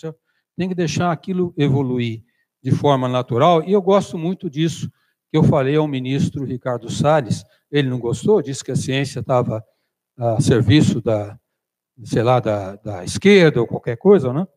Mas o importante é isso, que todo, eu falei naquele debate, todo é, presidente de um país ou chefe de alguma nação deveria saber, quando se trata de dados científicos, não se, não se arvore. Quem tem que resolver sobre isso é a ciência, porque não existe soberania acima da ciência quando se fala de dados científicos. E todos vocês, todos nós, todos os alunos, temos que estar conscientes disso. E sabemos agir dentro dessa soberania. Bom, ah, quando eu tive ah, o debate com, com o ministro Salles, eu fiquei muito preocupado pelo. Eu, eu, vou confessar a vocês que eu saí triste do debate. Embora tenha. Alguns você tinha dito que o desempenho foi bom, mas saí triste. Triste porque eu vi uma, o, um ministro de Estado, certo? um ministro de Estado, falar abertamente contra a ciência, dizendo que toda a comunidade científica brasileira parelhada pela esquerda, que é um absurdo, né? falar que eu era nacionalista ao defender os nossos desenvolvimentos têm que se basear na ciência, que era, era contrário ao progresso e assim por diante, e sabendo que esse essas ideias permeia um círculo muito próximo ao presidente da República. Isso me incomodou muito, me deixou indignado e muito aborrecido. Né? E logo depois eu recebi um, um, um artigo de duas colegas da Unesp, lá de, de, de Sorocaba, daqui a pouco mostrar o nome deles, a Eliadiane e o marido dela. Eles publicaram no jornal local, que eles perguntam, será que nós estamos de volta às trevas? Que trevas que ele está falando? Naturalmente do regime militar. Certo? Então, aqui nós estamos vendo, eu estou colocando, esses todos foram amigos meus. Quem vocês estão vendo aqui é o professor Ernesto Hamburger, a esposa dele, a Mega Hamburger. Talvez vocês já tenham visto, o Ernesto Hamburger foi o responsável pela estação, criação da Estação Ciência, de divulgação científica em São Paulo. Não sei se algum de vocês foram por criança. E eles são pais o famoso Hamburg que fez aquele filme quando meus pais saíram de férias. Eles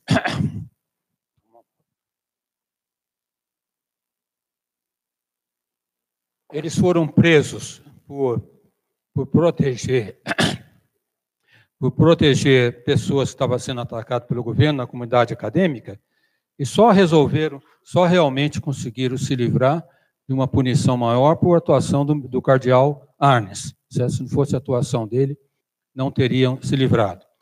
Esse daqui é o famosíssimo José Leite Lopes, não sei quantos de vocês já ouviram falar, doutorado em Princeton com Dirac, que também foi expulso do Brasil, um grande amigo. O doutor Jean, Jean, Jean Biagi, um, um argentino que fugiu do regime das trevas lá veio para o Brasil para o CBPF. E dois grandíssimos amigos, Jaime Tiômono e Elisa Frota Pessoa, sua esposa. A Elisa Frota Pessoa foi responsável pelo primeiro artigo uh, experimental de física no, publicado pelo Brasil. Tá? A Elisa Frota Pessoa. Eles eram, eu os conheci pessoalmente, absolutamente apolíticos. Não tinham partido nenhum apolítico. Certo? Qual foi a razão? Eles foram daqueles professores que foram mandados para a Universidade de Brasília, foram para a Universidade de Brasília criada na década de 60 pelo uh, Zeferino Vaz, e que depois foi atacada pelo regime militar. Né? Por isso, eles tiveram que se exilar do país, depois voltaram, tiveram, só conseguiram depois trabalhar no Brasil, porque a PUC do Rio de Janeiro os trouxe com uma ordem até autorização direta do Papa para eles trabalharem frente ao governo, sabe? Para poder trabalhar. Mas a consequência disso dessa uh, voltas às trevas é que o Jaime Tiômono, que foi um dos poucos cientistas brasileiros, três vezes, uh, com, uh, com, cuja candidatura ao Prêmio Nobel foi lançada três vezes, pegou uma depressão muito forte. E depois não conseguia trabalhar. Então, com essa questão de, de volta às trevas, agora eu vou precisar da minha bolsa, será que eu vou ter que ler alguma coisa? De voltas às trevas, eu falei, como é que eu vou responder a Elediane, primeiro deixa eu vou falando, como é que eu vou responder a Elediane e ao Nilson, marido dela, que fizeram essa pergunta? Será que eu estou de volta às trevas? Olha, o que aconteceu que foi na semana seguinte, eu tive uma enorme felicidade, eu recebi um grande número de mensagens de colegas do Brasil, inclusive eu não vou ler aqui, depois quem quiser pode ver, de colegas do Brasil que mandaram mensagens de apoio e falando que uh, iam reagir, iam protestar. Isso me deixou bastante alegre. Uma carta espetacular que eu não vou ler do, do, fi, do filho Roberto, filho do, do, da, do Jaime Tioma com a Elisa Frota Pessoa, tem que achar o que eu quero ler aqui, senão. E depois, uh, uma carta também dos filhos do, do, José Leite Lopes. Quem tiver interesse, principalmente filhos que gostam, eu posso mostrar depois. Né? Então eu falei, não, olha, o, a, o povo está reagindo, né? e nas cidades está tá, tá aparecendo. Então eu fiquei mais uh, tranquilo um pouco. E nessa pergunta, a Elidiane Rangel e o Nilson Cruz, são dois físicos da, da Unesp de Sorocaba. Publicaram no jornal Cruzeiro do Sul. Então, eu tenho dado essa resposta ah, nas, na, nas, nas palestras que eu tenho dado. Mas, devo dizer, obrigado pela palma que você começou, deixa para o final. Se você falar agora, eu vou ficar emocionado, você já viu que estou ficando meio emocionado. A garganta fica engasgada, né? Aí eu tenho dado essa resposta de diferente forma. Dei agora, a última vez que eu dei palestra foi na FEG, na Unesp também de Guaratinguetá, mas eu estou em Botucatu, certo? Eu estou em Botucatu, então eu quero dar uma resposta que cabe a Botucatu. E eu não vou voltar à idade das trevas, não, do regime militar. Vou voltar a um período anterior, da o período da Revolução Constitucionalista. Essa mensagem aí, deixa eu não ficar emocionado, foi mandada para um colega meu, Roberto Vicençoto Ribas, da USP, ele colega, que cresceu aqui em Botucatu. Ele tem esse, esse site, o Piaburu, que publica coisas. Então, ele mandou uma coisa para eu ler aqui. E vocês vão me permitir eu não vou ler todo um trabalho que foi exatamente o que aconteceu em Botucatu uh, e a epopeia de 32. Outra, alguns extratos, aqui, talvez não tenha, todo jovem não seja de Botucatu, mas alguns são, devem ser uh, orgulhosos disso. Então ele fala, Botucatu, epopeia de 32. A nossa cidade participou com destaque do maior movimento cívico vivido pelo nosso povo, a Revolução Constitucionalista de 1932. Uma vez instalado no poder, o caudilho Vargas passou a governar fora do Estado de Direito, violando suas mais elementares regras. A mobilização foi unânime, eu acho que tem no próximo slide essa citação desse livro, inclusive está nesse livro, a mobilização foi unânime. As diferenças políticas partidárias ficaram para trás. Que nós devemos fazer agora nesse ataque à ciência? Não levarmos em conta nossas diferenças políticas partidárias. São Paulo soube compreender o movimento cívico que estava vivendo e soube levantar bem alto a bandeira paulista. Nesse contexto, é queremos situar a participação de Botucatu a mobilização foi geral, mas entre os jovens o entusiasmo atingiu o ponto máximo. Mobilizados por brilhantes oradores, a nossa juventude atendeu prontamente o chamado, indo em defesa da Constituição. No entanto, para melhor desenhar o cenário que abrigou essa explosão da juventude botucatuense, Nada como trazer a palavra balizada de um dos baluartes desse movimento, e que ocupava à época um importante cargo de juiz de direito da comarca de Botucatu, Dr. Joaquim Cândido Azevedo Marques. Em memorável artigo sobre Tito honra, honra ao mérito, desculpe que a garganta está tá seco, Botucatu. Honra ao mérito, publicado no jornal Correio de Butucatu, de 27 de julho de 32, O ilustre magistrado destaca o perfil dos principais líderes da mobilização da juventude com credibilidade, civismo e competência. Assim, quem rompeu o Estado ao Estado o movimento cívico que assistimos, Botucatu, como se lembro, fremiu de entusiasmo, numa congregação de todas as suas forças para os preparativos da luta, a que não podíamos deixar de concorrer. À frente da propaganda patriótica que urgia empreender, puseram-se logo dois expoentes da nossa intelectualidade. intelectualidade. Nos comícios, notadamente, foi preponderante o papel desses moços, pelo prestígio e fecúndio de seu verbo.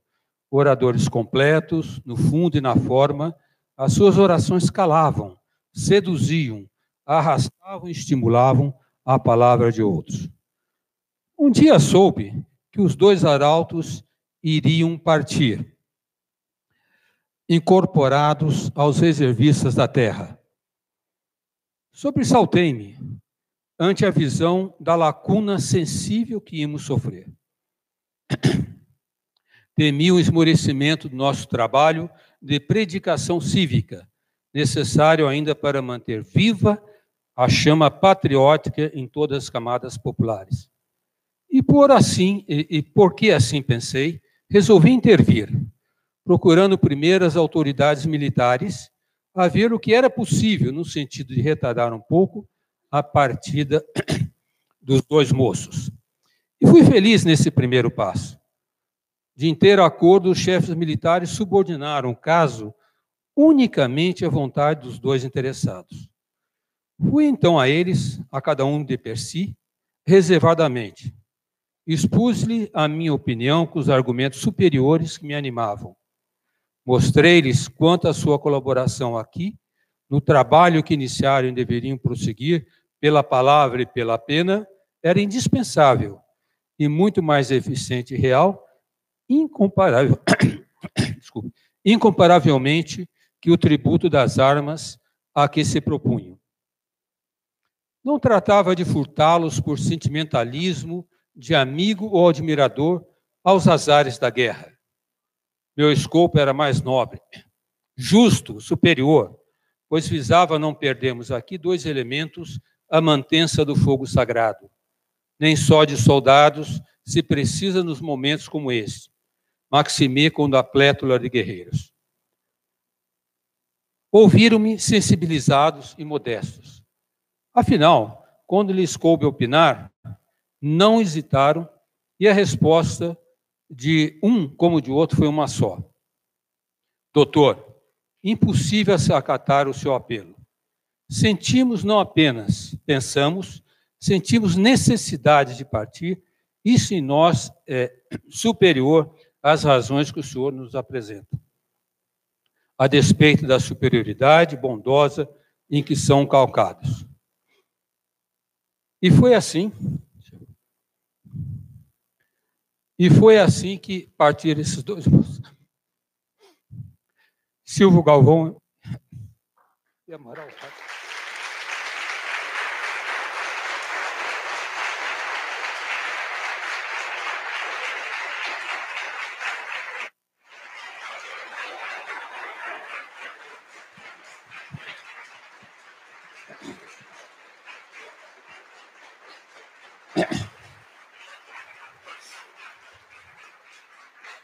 Bom, com meu avô Silvio Galvão, eu aprendi a não ser pusilânime e não fugir do bom combate.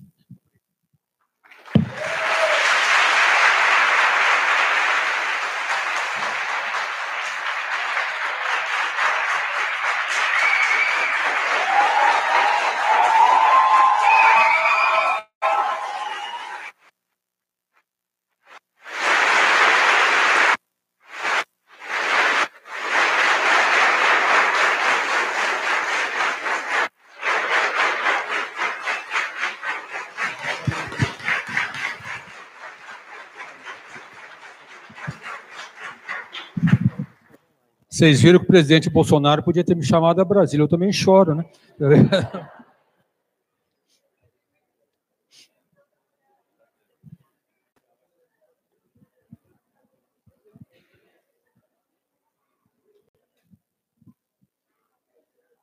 Professor, quer se recompor? Quer uns minutos?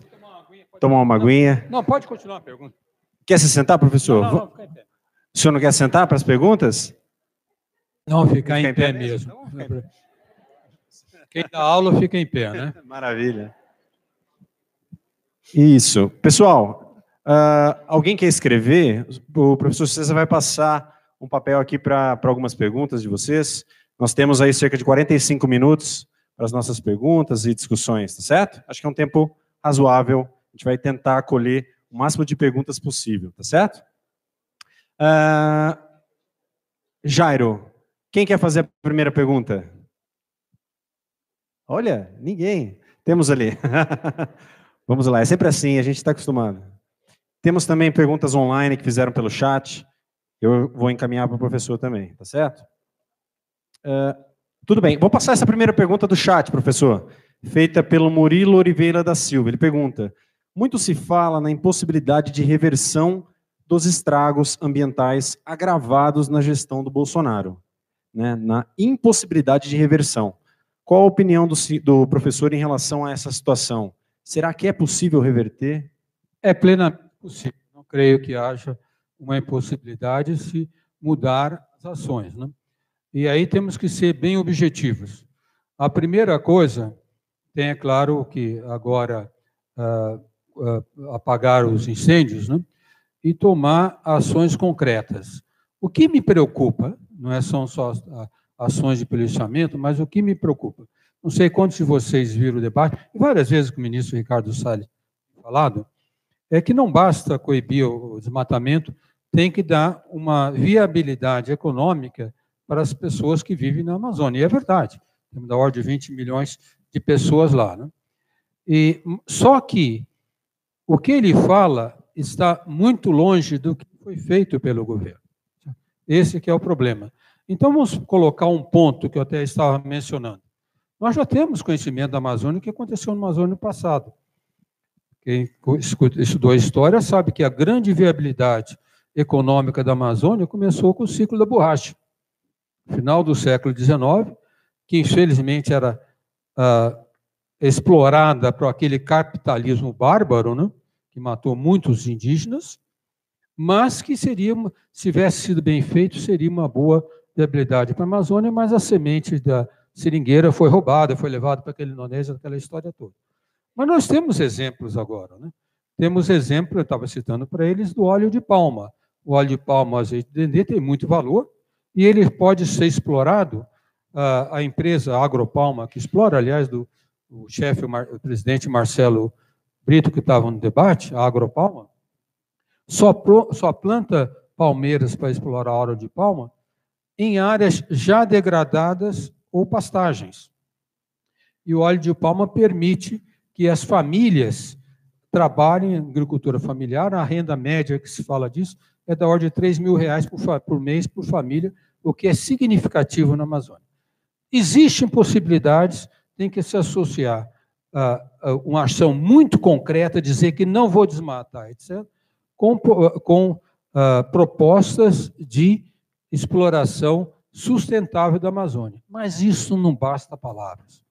Nós somos cientistas, estamos acostumados, a professora sabe bem como nós fazemos projeto. Cadê o projeto escrito?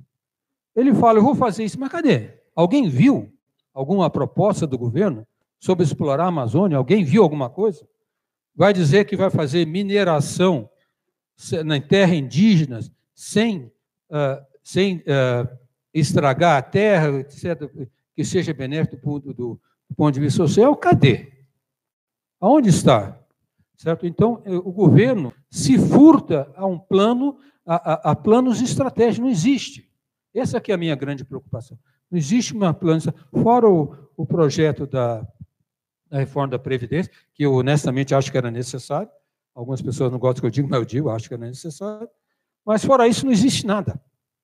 Essa que é a minha preocupação, porque para manter a floresta de pé, um desenvolvimento que seja sustentável e socialmente benéfico, tem que ter projetos muito bem elaborados, discutidos amplamente com a sociedade. Eu, eu por exemplo, fiquei muito chateado com o ministro Ricardo Salles, eu mencionei no combate, mas depois ele foi falar comigo, falei, ministro, temos três grandes institutos do Ministério na Amazônia. O INPA, Instituto Mamirauá e o Museu Guild. Eles têm vários trabalhos sobre como explorar a, a floresta amazônica do ponto de vista sustentável. O senhor já leu algum deles? Não, isso não é necessário, que nós temos que fazer, botar empresas que sabem como trabalhar. Então, com essa visão, nós não vamos resolver o problema.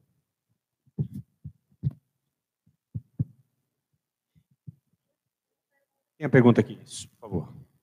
É, boa tarde. Parabéns pela palestra, foi muito massa. Obrigado. Obrigado por vir. É, bom, já adianto que vou tentar ser breve, o teor da minha pergunta vai deixar bem claro o meu posicionamento político. Fala mais próximo ao microfone, por favor. O teor da minha pergunta vai, me deixar, vai deixar bem claro o meu posicionamento político. Assim. É, é, desde que, muito tempo atrás, apareceu a corrente filosófica do positivismo, assim, e permeia pelo meio acadêmico essa, essa cultura da neutralidade política. Assim. Claro que, que existe a soberania do, do, dos dados científicos e tudo mais, mas é, como que a gente pode, principalmente nesse contexto que a gente está, onde existe um, um leviatão obscurantista severo na, na, atuando no Brasil, né? Um, um leviatão obscurantista que, parafraseando Bertolt Brecht, foi parido pela cadela do fascismo, né? Está sempre no cio. É, como que a gente pode abandonar a ideologia num contexto como esse? Né? Como que podemos deixar para trás a, a, ideologia na hora de lutar contra esse algoz? Né? É, é, o, o, senhor deu o, o, o, exemplo da ditadura militar como, como um, um governo também é, anticientífico em sua essência. É, nós temos também exemplos históricos onde governos alinhados à direita tendem a escutar menos a ciência, e quando eu falo de esquerda, não estou falando de PT, de Lula, porque eu sei que você exemplificou também, é, com atrito com o governo Lula, é, você tinha repúblicas de intelectuais durante a época do, do, do conselhismo na Alemanha e tudo mais. É, a, a, esquerda sempre dialogou mais com intelectuais, sempre dialogou mais com a ciência, sempre teve mais disposta a aplicar o conhecimento na, na, nas, nas suas práticas, é, é, sempre, sempre, esteve distante do obscurantismo e, da, e, da, e, e dessa, é, dessa mais próximo da laicidade também, porque eu acho que o, que o, que o fenômeno é, religioso ele também ele também é, é, é elementar nesse nesse aspecto. Uh, o senhor também falou sobre o, usou o termo capitalismo bárbaro, né? Ali, é, concordo que, que, que esse é o problema, assim, esse é o problema não, não, não sei se é possível mudar de, dentro desse, desse sistema. Você me desculpar, eu, só para ficar breve, eu acho que entendi a tua pergunta para colocar no contexto político. Então, a primeira coisa que eu quero dizer é o seguinte: eu não estou dizendo para ninguém abandonar a sua ideologia político-partidária, de jeito nenhum. O que eu estou dizendo é que não deixe que essa tua política político-partidária turve teus olhos quando avaliar os dados das que as pessoas fazem. Certo? Primeira coisa, a ciência não pertence nem à esquerda nem à direita, e nem à burrice. Nem a burrice pertence à esquerda ou à direita. Certo? Então, só para dar exemplo, para deixar bem claro sobre esse negócio, e o obscurantismo é extremamente sério. E na questão desse governo Bolsonaro, é, muita gente fala se direita, esquerda, nós estamos discutindo um assunto muito mais básico, que eu chamo, um, um, que eu chamo de civilidade republicana. Certo? É isso que esse governo tem, civilidade republicana. Honestamente, eu não penso que o presidente Bolsonaro age porque ele tem um pensamento de direita, eu não acredito.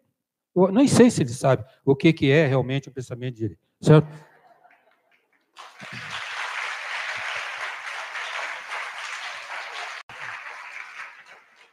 Mas essa questão do obscurantismo, só dar um exemplo, eu não coloquei para poupar tempo, esse artigo da Eliane Rangel e Nilson Cruz. Dois exemplos. Quando nós falamos de exemplos de contestar dados da ciência, nós em física sempre falamos do Galileu Galilei com a, o embate que teve com a igreja. Né? Mas eles, como são físicos, postaram dois que eu não sei se vocês conhecem. Esse do famoso médico Ignaz Semmelweis. que era um médico húngaro no começo do século XIX, ele observou que as mulheres que tinham crianças com parteiras tinham muito menos problema do que as mulheres que tinham crianças com médicos. Certo? Então ele começou a analisar e percebeu que o problema naquela época é que o, era um problema de infecção. Que os médicos que trabalhavam naquele, naquela época no hospital, eles também lidavam com cadáveres e não lavavam as mãos, usavam os mesmos avertais.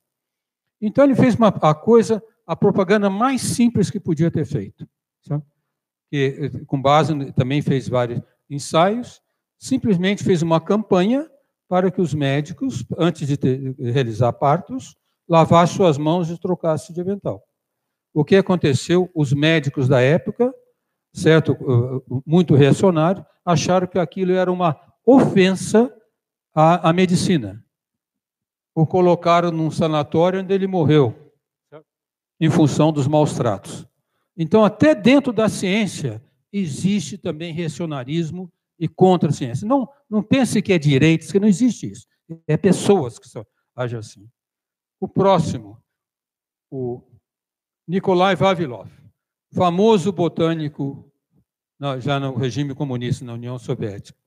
Preocupado com a fome no início da União Soviética, ele fez um banco de dados espetacular de diferentes sementes para resolver o problema da fome na União Soviética.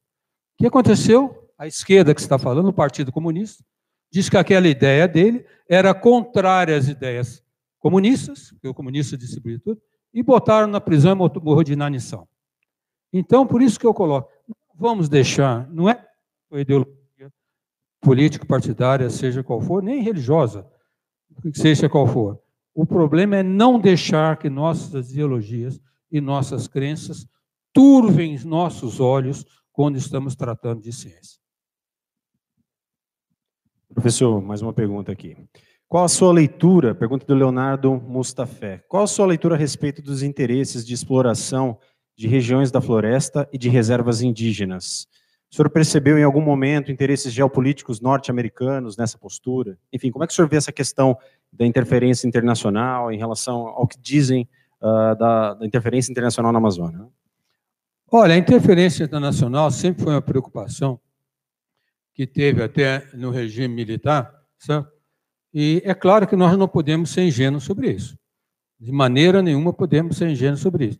A pior coisa que houve nesse agora evento recente de proteção da Amazônia foi a infelicidade do presidente francês dizer que ia internacionalizar a Amazônia. Imediatamente deu razão para os outros. Certo? Imediatamente colocou no colo dos, dos falou, ninguém, nem eu penso, eu não acredito que ninguém aqui queira que a Amazônia deixe de ser do Brasil e seja uma coisa internacional, porque os exemplos desses países também não são bons. Isso o governo tem certo. Eu fui ao Suriname, ver lançamento de, de satélite na base de Curu. É só ir lá e visitar para você ver como é que está a sociedade lá.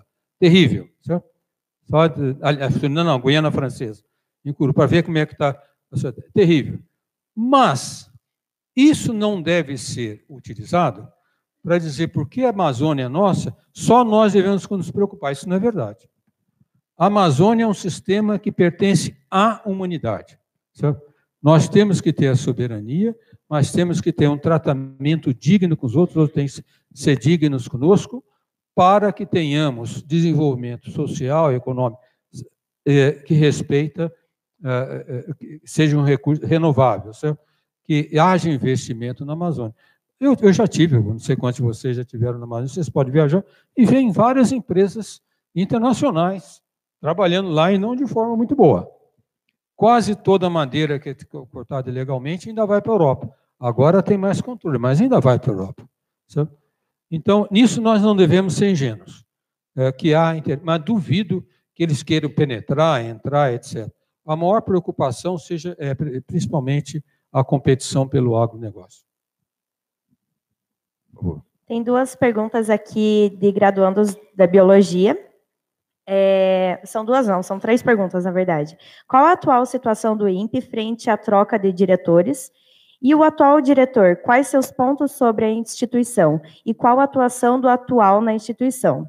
E a última é, professor Ricardo Galvão, você está atuando ou vinculado ao INPE atualmente? Bom, com relação ao diretor do INPE, o diretor interino, ah, eu acho que na, na escolha o ministro Marcos Pontes foi sábio.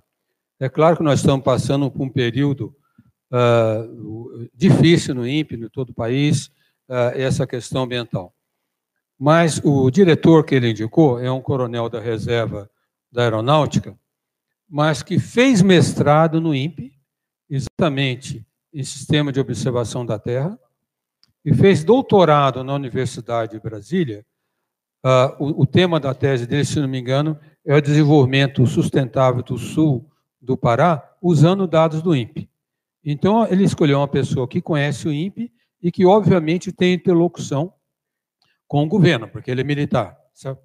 Eu não posso dizer conversações dele, eu só conversei com ele durante uma hora, passando o INPE. O que ele me prometeu é que não vai permitir interferência no INPE. Até agora não houve, porque ele assumiu, acho que 5 eh, de agosto, e o INPE continua publicando seus dados como sempre. Não tenho, eu tenho falado com o pessoal do INPE não tem nem, havido nenhum cerceamento na publicação de dados. Esperemos que continue agora assim. Né? O professor Ricardo Galvão voltou para a USP, está aprendendo a pegar no GIS outra vez, para dar aula, certo? E fazendo seu projeto FAPES para ter um pouquinho de dinheiro, para pelo menos mais uns dois anos de trabalho enquanto estiver andando.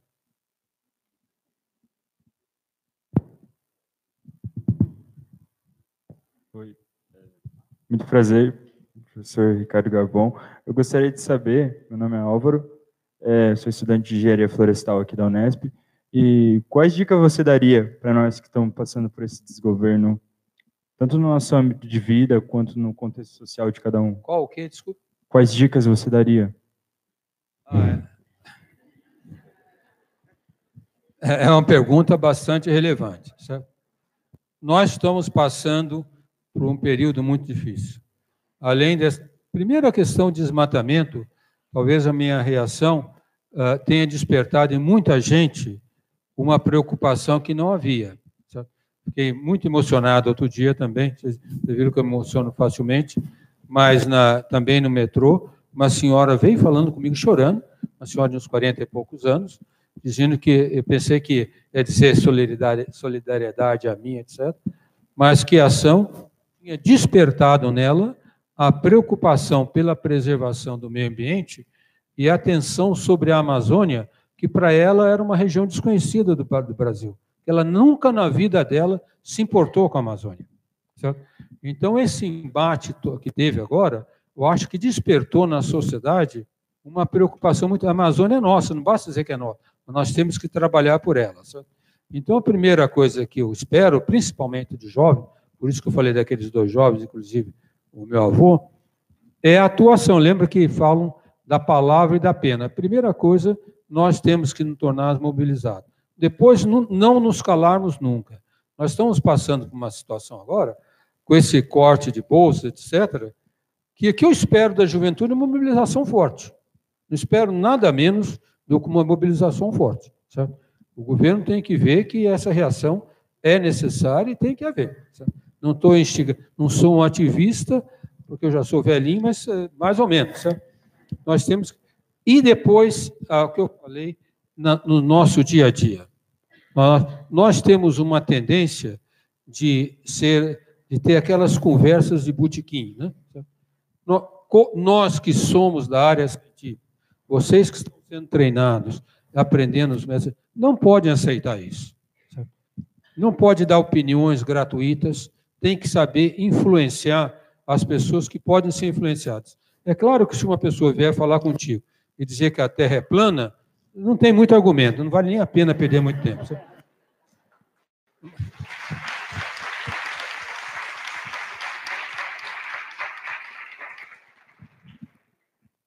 Jairo Rapaz, de óculos lá.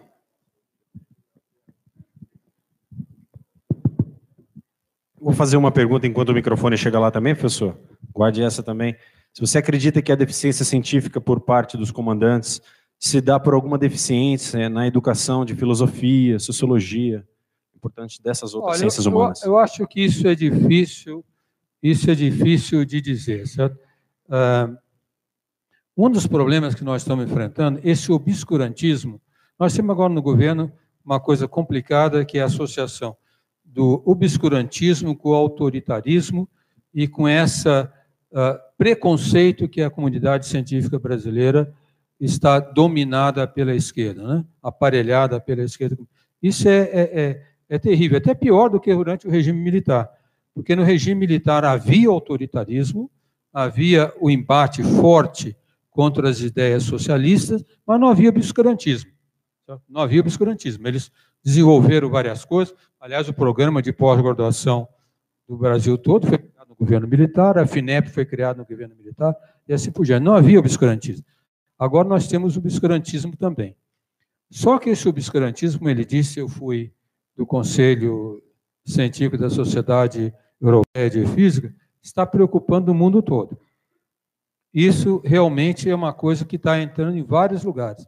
Algumas regiões dos Estados Unidos, um colega meu russo falou que, infelizmente, nada mais espetacular do que o sistema de educação soviético. Eu tive muitos colegas cientistas formados lá. Até lá está dominando um pouco isso.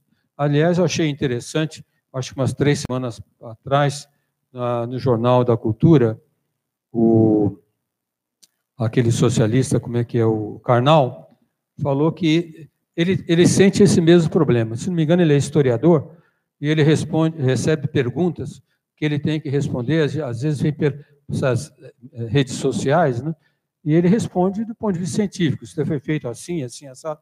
As pessoas contestam. Não, isso não é verdade, porque fulano de tal falou isso. Fulano de tal é alguém mais, né? Um, algum Twitter, alguma coisa desse tipo. Sabe?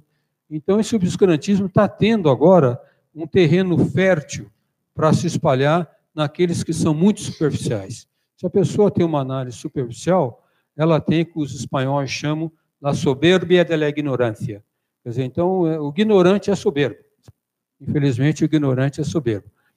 É, então, eu espero que. Quem que perguntou? Agora já perdi quem perguntou. Ah, ela... Foi do chat. Ah, do chat. O chat. Então, então, o que eu acho é que, infelizmente, é, é difícil lutar contra isso. Eu espero que não domine muito tempo. É, que isso daí não ocorra. Aliás, eu vou ver se eu tenho aqui alguma coisa da. Porque eu tenho um monte de coisa para mostrar para trás. Deixa eu ver se. Uh, uma colega minha, não. Ah, esse daqui é bacana, vocês viram também, né?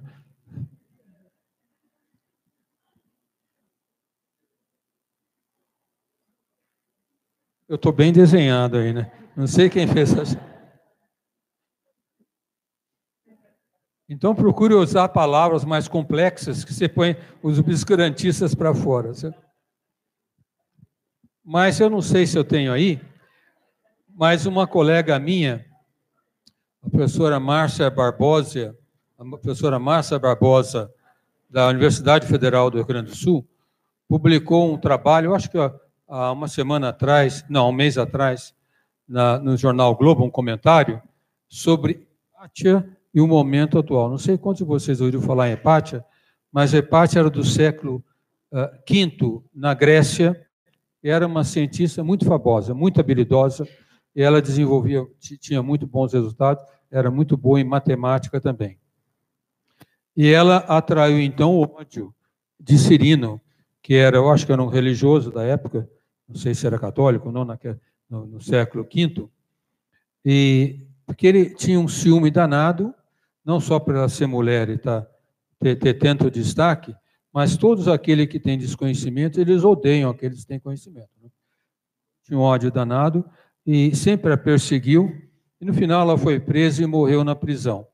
E a Márcia Barbosa conclui: os séculos passaram, ninguém, Cirino ficou insignificante, ninguém mais se lembra dele, mas a ciência que ela fazia progrediu deu vários frutos, e até hoje as pessoas sabem. Certo? Então nós temos que ter essa confiança como cientistas que finalmente a verdade vencerá. Fala, garoto. Posso fazer a pergunta?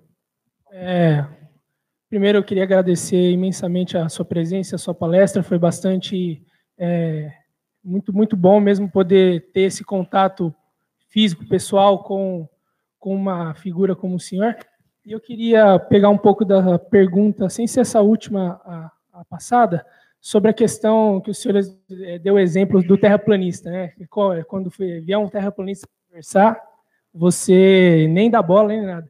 Mas aí eu penso como é, mente pensante e também atuante no, no, meio acadêmico, nós como cientistas ou então pesquisadores, é, pessoas que fazem iniciação científica, mestrado, professores, nós não teríamos uma certa responsabilidade, de certa maneira, em tentar é, construir novas vias de diálogo é, com essas pessoas que se desencaminharam do intelectualismo e também não só isso, tentar reestabelecer uma via de comunicação com aqueles amigos ou familiares que durante a eleição passada, devido à grande polarização que o país estava passando, é, teria a gente não teria essa, essa função primordial de começar a disseminar a, a, a criação dessas novas pontes de diálogo. Não estou dizendo que, quis, que o senhor quis dizer dessa maneira, mas qual seria então uma atitude prática que a gente pode colocar como efetiva para poder tentar restabelecer essas pontes?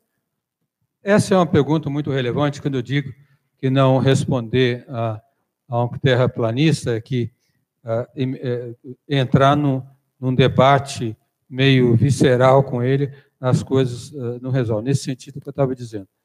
Não existe nada que substitua realmente uh, nós falarmos sobre ciência e de uma forma mais aberta. É verdade que nós, cientistas temos uma tendência meio paroquiais, certo? Ficamos no nosso meio e não nos abrimos como devia.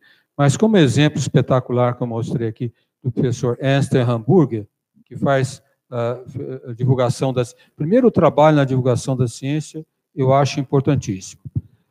Para aqueles de vocês que usam redes sociais, eu tenho falado sempre isso, redes sociais, Twitter, sabem fazer isso, vocês têm que se habituar, aí sim pode ter um trabalho muito grande a contestar, mas não ao tipo de contestação que eu tenho visto. A minha esposa usa, ela mostra essas coisas. Eu vejo contestações até de pessoas, até colegas meus, que não são apropriadas. Se a pessoa ataca de uma maneira errada, responda cientificamente. Mesmo que aches que ela não vai entender bem aquilo, dê da melhor maneira possível e faça referência a coisa científica. Faça referência a artigo científico, faça referência a livro, não fique naquela superficialidade, que isso nunca vai ajudar. Isso eu tenho uh, um, um, colega teu da, da FEG em, em Guará, perguntou a mesma coisa, ele até gostou. Procurem atuar. Essa é uma atuação muito forte, certo? que a pessoa pode ir e verificar, eu acho que é a melhor coisa.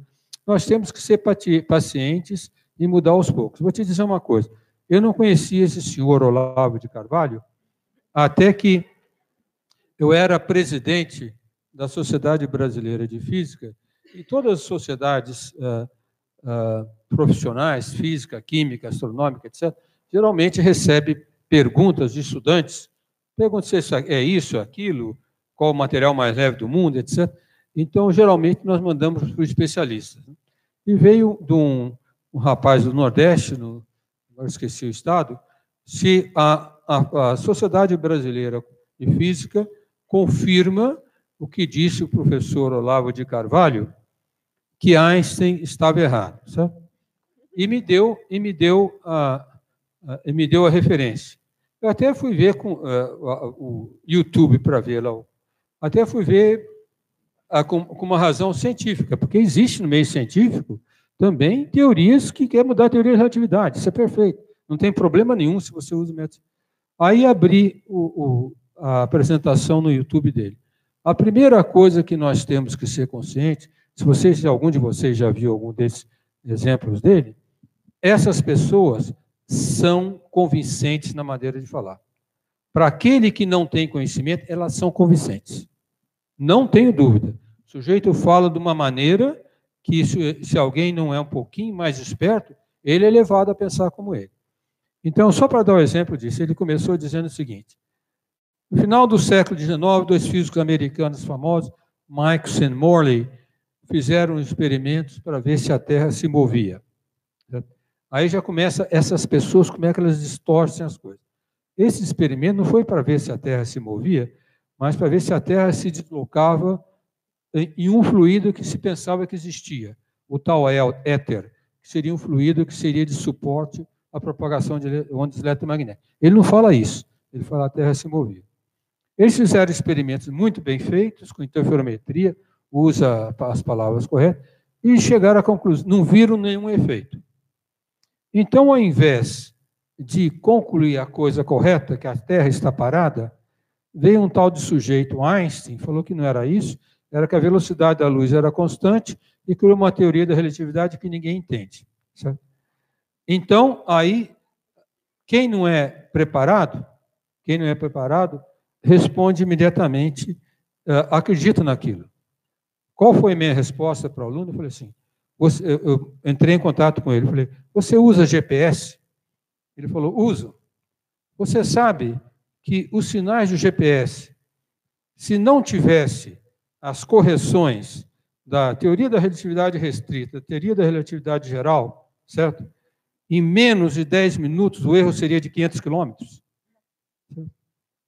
Então, nós temos que ter conhecimento. Certo? Ele agradeceu, aí dei a referência para ele ler. Então, nós não podemos responder de forma superficial. Temos que responder com ciência. É, tem gente inscrito, Jairo? Próximo. Prazer. É, Só rapidinho, pessoal, desculpa. Fazer as perguntas mais rápidas possível, tudo bem? Meu nome é Maria e muito prazer. prazer. É uma honra. É, como o senhor bem disse, a Amazônia ela, ela não pertence só a um governo, ela faz parte da comunidade, ela é um bem comum a todas as pessoas. E nessa linha eu gostaria de fazer duas perguntas.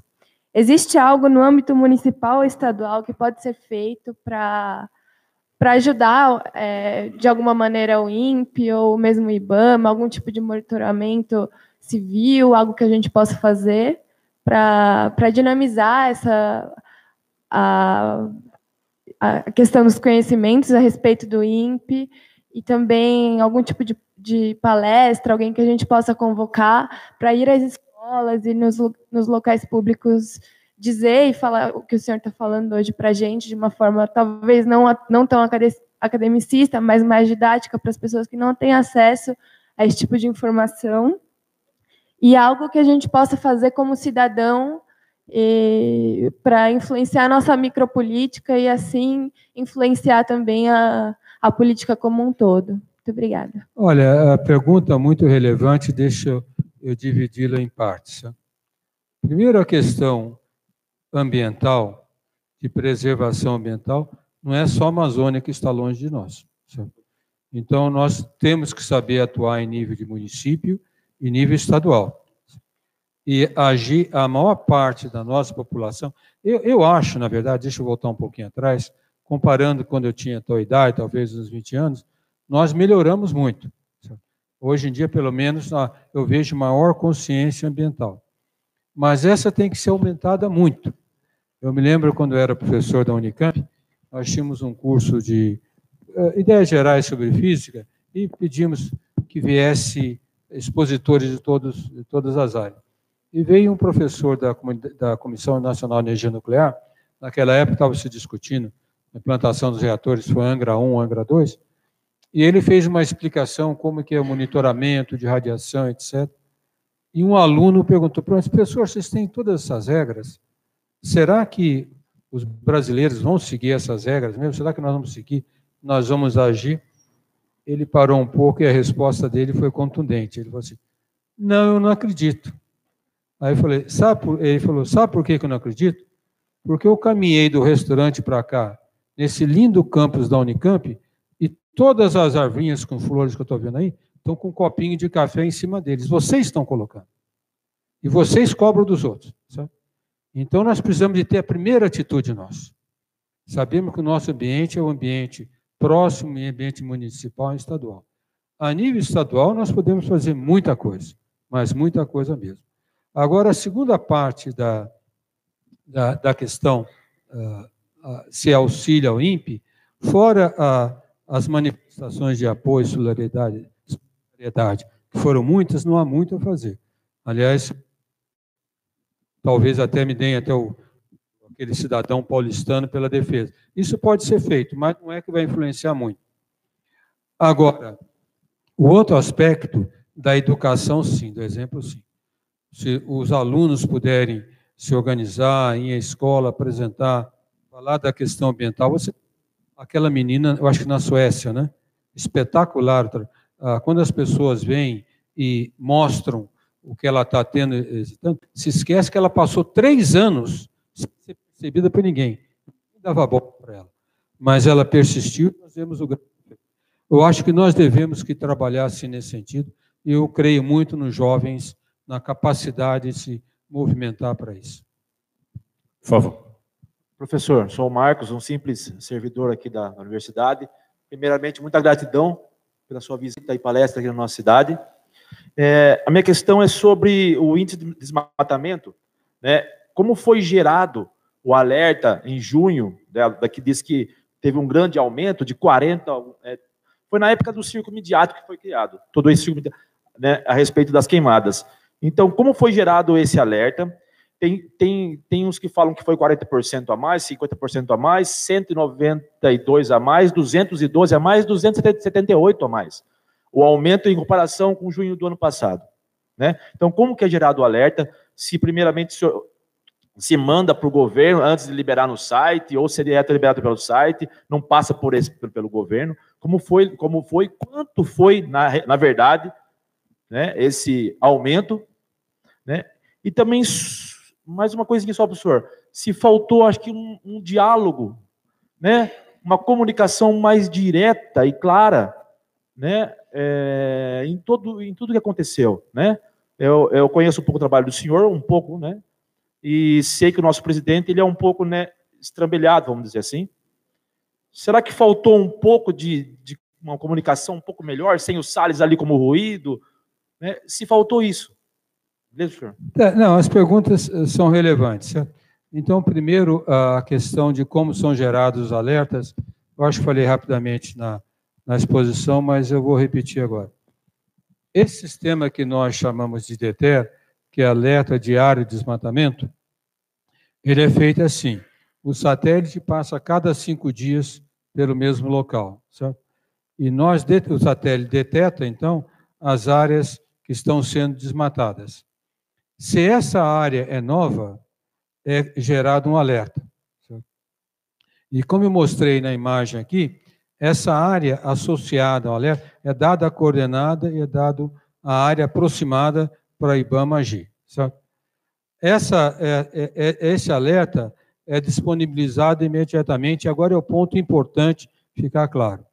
Nós não, não temos que disponibilizar o IBAMA. O IBAMA tem acesso ao nosso banco de dados. Certo? O nosso banco de dados fala direto com o IBAMA. É só ele pegar o dado, é, é isso que foi acertado. Então, nós colocamos sempre, o IBAMA tem acesso a esse dado, tanto é que, como eu disse, o desmatamento de 2004 a 2012 caiu o IBAMA agindo em cima desses dados. Certo? Então, não existe aquele fato que o presidente falou, nós podemos não, o dado está tá o tempo todo e é, é, é só ele usar e agir sobre esse dado. Essa questão de percentual, eu mencionei, mas vou repetir mais uma vez, com cuidado, o que o INPE coloca nos seus alertas é a área aproximada naquelas coordenadas que o alerta. O INPE não só não faz comparação com o ano anterior, como está explícito na, na, no site do INPE que essas comparações não estão corretas. Porque no mesmo dia do ano anterior podia estar com nuvem, podia estar chovendo, eu não sei. Então o INPE deixa claro que a o mínimo que se pode fazer é uma média de quatro a cinco meses para isso. Então, aquilo que a Globo concluiu que era 88%, etc., não foi. O que houve, se compararmos três meses desse ano com o ano passado, já fazendo uma média, deu 44%, eu acho, de aumento. Certo? Então, o, a, os, a, imprensa sempre quer sangue. Certo? Isso é evidente que a imprensa uh, sempre quer sangue. Então, isso, o, o que ocorreu, então, os dados são gerados e está sempre disponível. A questão de comunicação com alguns dados que eu mostrei aqui, que eu apresentei os documentos. Eu estou contatando o Ministério desde janeiro desse ano. O, o INPE é, tem que entender um pouquinho o Serviço Público Federal. O INPE não pode se comunicar direto com o Ministério do Meio Ambiente. Ele tem que se comunicar com o seu ministro, e o seu ministro comunica. Por exemplo, aquele acordo de cooperação técnica foi assinado, eu fui com o Ministério, foi o, o Kassab que assinou com o Sonei, e nós também como testemunha. Então, isso daí tem sempre sido passado, e eles não contataram. Os ataques ao sistema do INPE, os ataques ao sistema do INPE, pelo ministro Ricardo Salles, começaram antes dele tomar posse. Antes, essa empresa Planet, já no governo uh, Kassab, tentou vender também seu sistema para o IBAMA. O IBAMA até abriu uma licitação e foi bloqueada pelo Ministério Público. E o Ricardo Salles tomou. Então eu pergunto, por que, que está atacando isso? Se vocês entrarem na página da, da Academia Brasileira de Ciência, o evento que nós tivemos na semana passada, vocês vão ver que ninguém menos que o principal cientista da NASA, que uh, Hansen, que é responsável por desmatamento, estava lá, afirmou que todos os dados do INPE são corretos, são os dados que eles usam. Então, isso é amplamente conhecido. O que aconteceu nesse governo, para minorar um pouco, talvez, o efeito da, da reação? Falta muita comunicação nesse governo, em particular pelo caráter do próprio presidente. Então, realmente, eh, o que acontece, eu sempre digo, passei já por muitos ministros, sete anos como presidente do CBPF, agora quase três anos no INPE. Os melhores ministros, embora eu tenha tido um grande amigo como ministro, o Sérgio Henrique, os melhores ministros são os bons políticos, que colocam abaixo dele uma equipe técnica excelente. Ele toma a decisão política e os outros executam a parte. O ministro Marcos Pontes entrou no Ministério de Ciência e Tecnologia e colocou 13 militares, que nunca tinham qualquer administração no serviço público. Então, eu tenho certeza que quando eu mandava os alertas, mandava o ofício, eles não davam, não davam uh, o valor que era necessário, não, não percebiam aquilo, não percebiam a implicação. Não vou dizer que houve má vontade, mas está certo em dizer talvez não tenha, não tenha havido a percepção da gravidade do problema. Certo? Quanto à minha resposta contundente foi ao presidente Jair Bolsonaro. Existe um código de ética do servidor público. Eu esqueci o nome do o, o número do decreto, mas a lei, Código de Ética do Servidor Público. É proibido a qualquer servidor público fazer acusação sem provas contra outro servidor público. É proibido. Então, se o presidente, é que não sei quantos de vocês são, têm bastante experiência na, na administração pública, em particular na administração pública federal.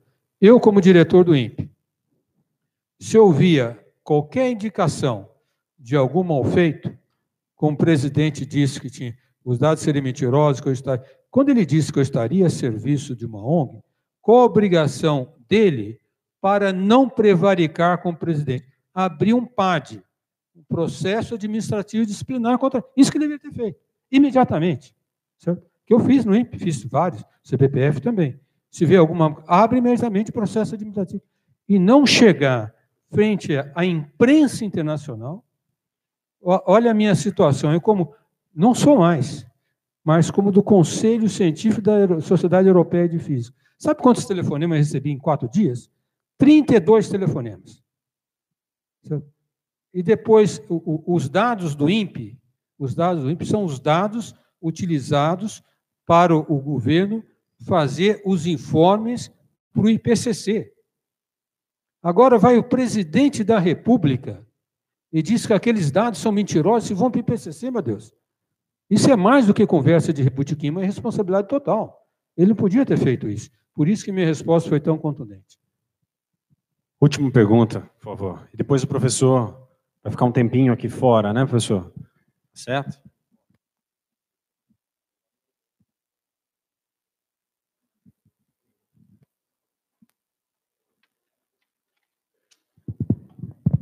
Boa noite, professor. Obrigado pela presença aqui em Botucatu. Meu nome é Felipe Martins, eu sou da Associação dos Amigos do Vale do Aracatu.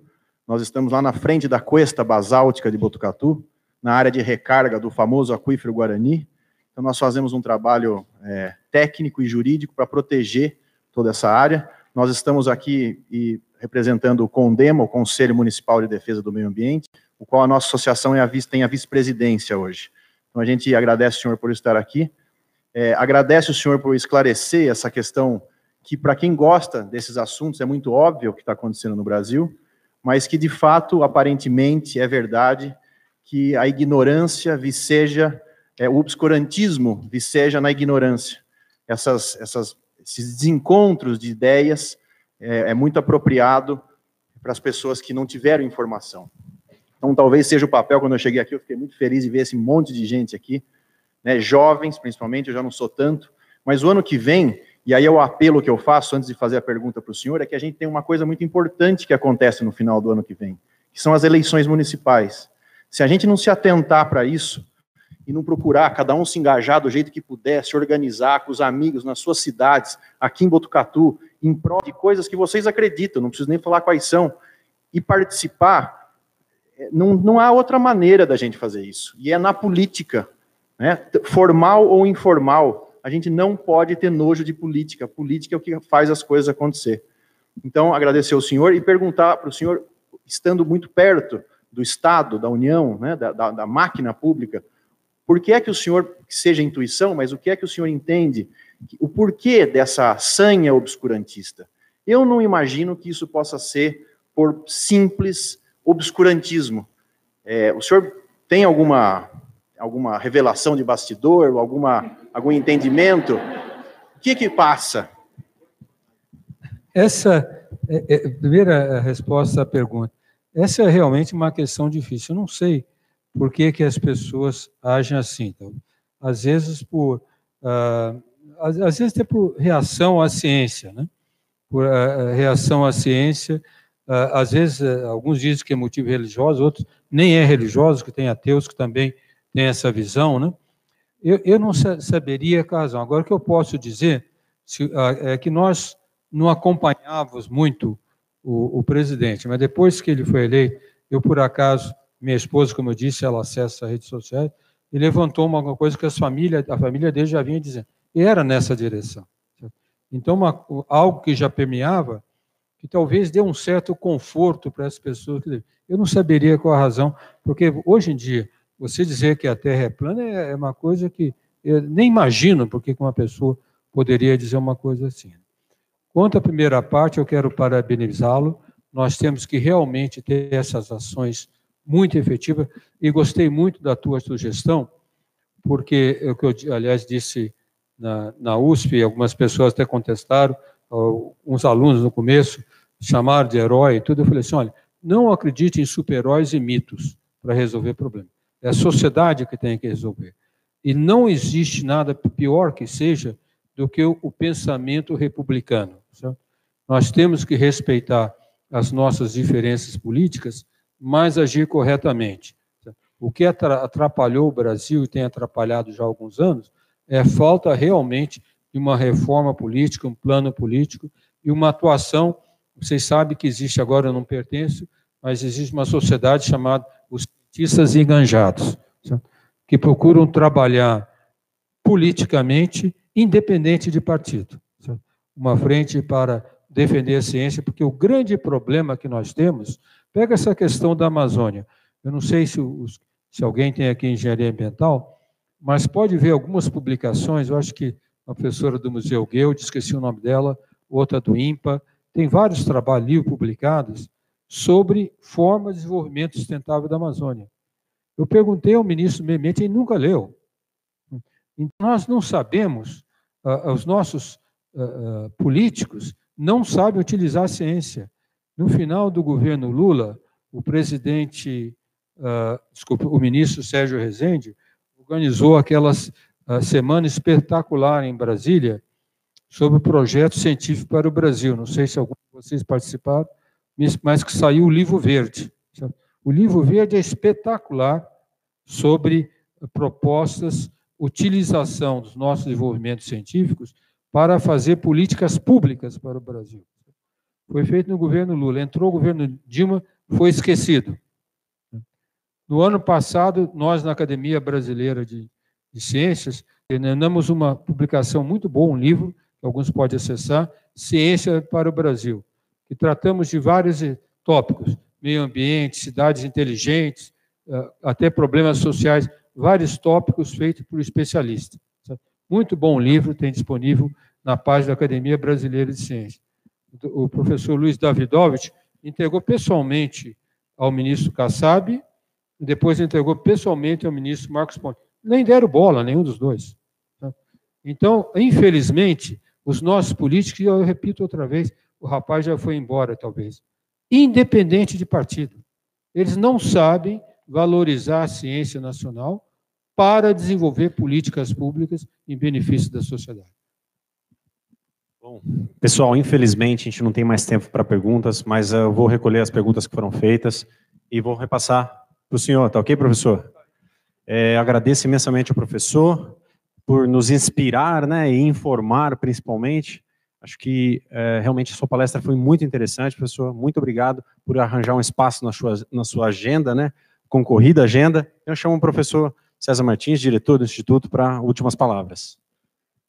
Muito rápido, professor Galvão, é uma, apenas palavras de agradecimento. Nós não poderíamos, numa semana do Dia do Biólogo, tratar de questão tão uh, amplamente importante para nós como a questão ambiental. E muito mais importante a, a discussão política que isso está uh, tomando. Então, obrigado por nos fomentar, principalmente nossos estudantes, o senhor viu, boa parte da nossa plateia de jovens, mas tínhamos aí também os nossos técnicos administrativos, é, docentes, mais importante, a comunidade externa, o senhor viu, é, representantes de organizações uh, aí da região preocupadas com a questão ambiental. Então, fica aqui o nosso agradecimento ao Instituto de Biociências pela sua dedicação e nos, nos prestar uh, esse momento do, do seu trabalho. Muito obrigado.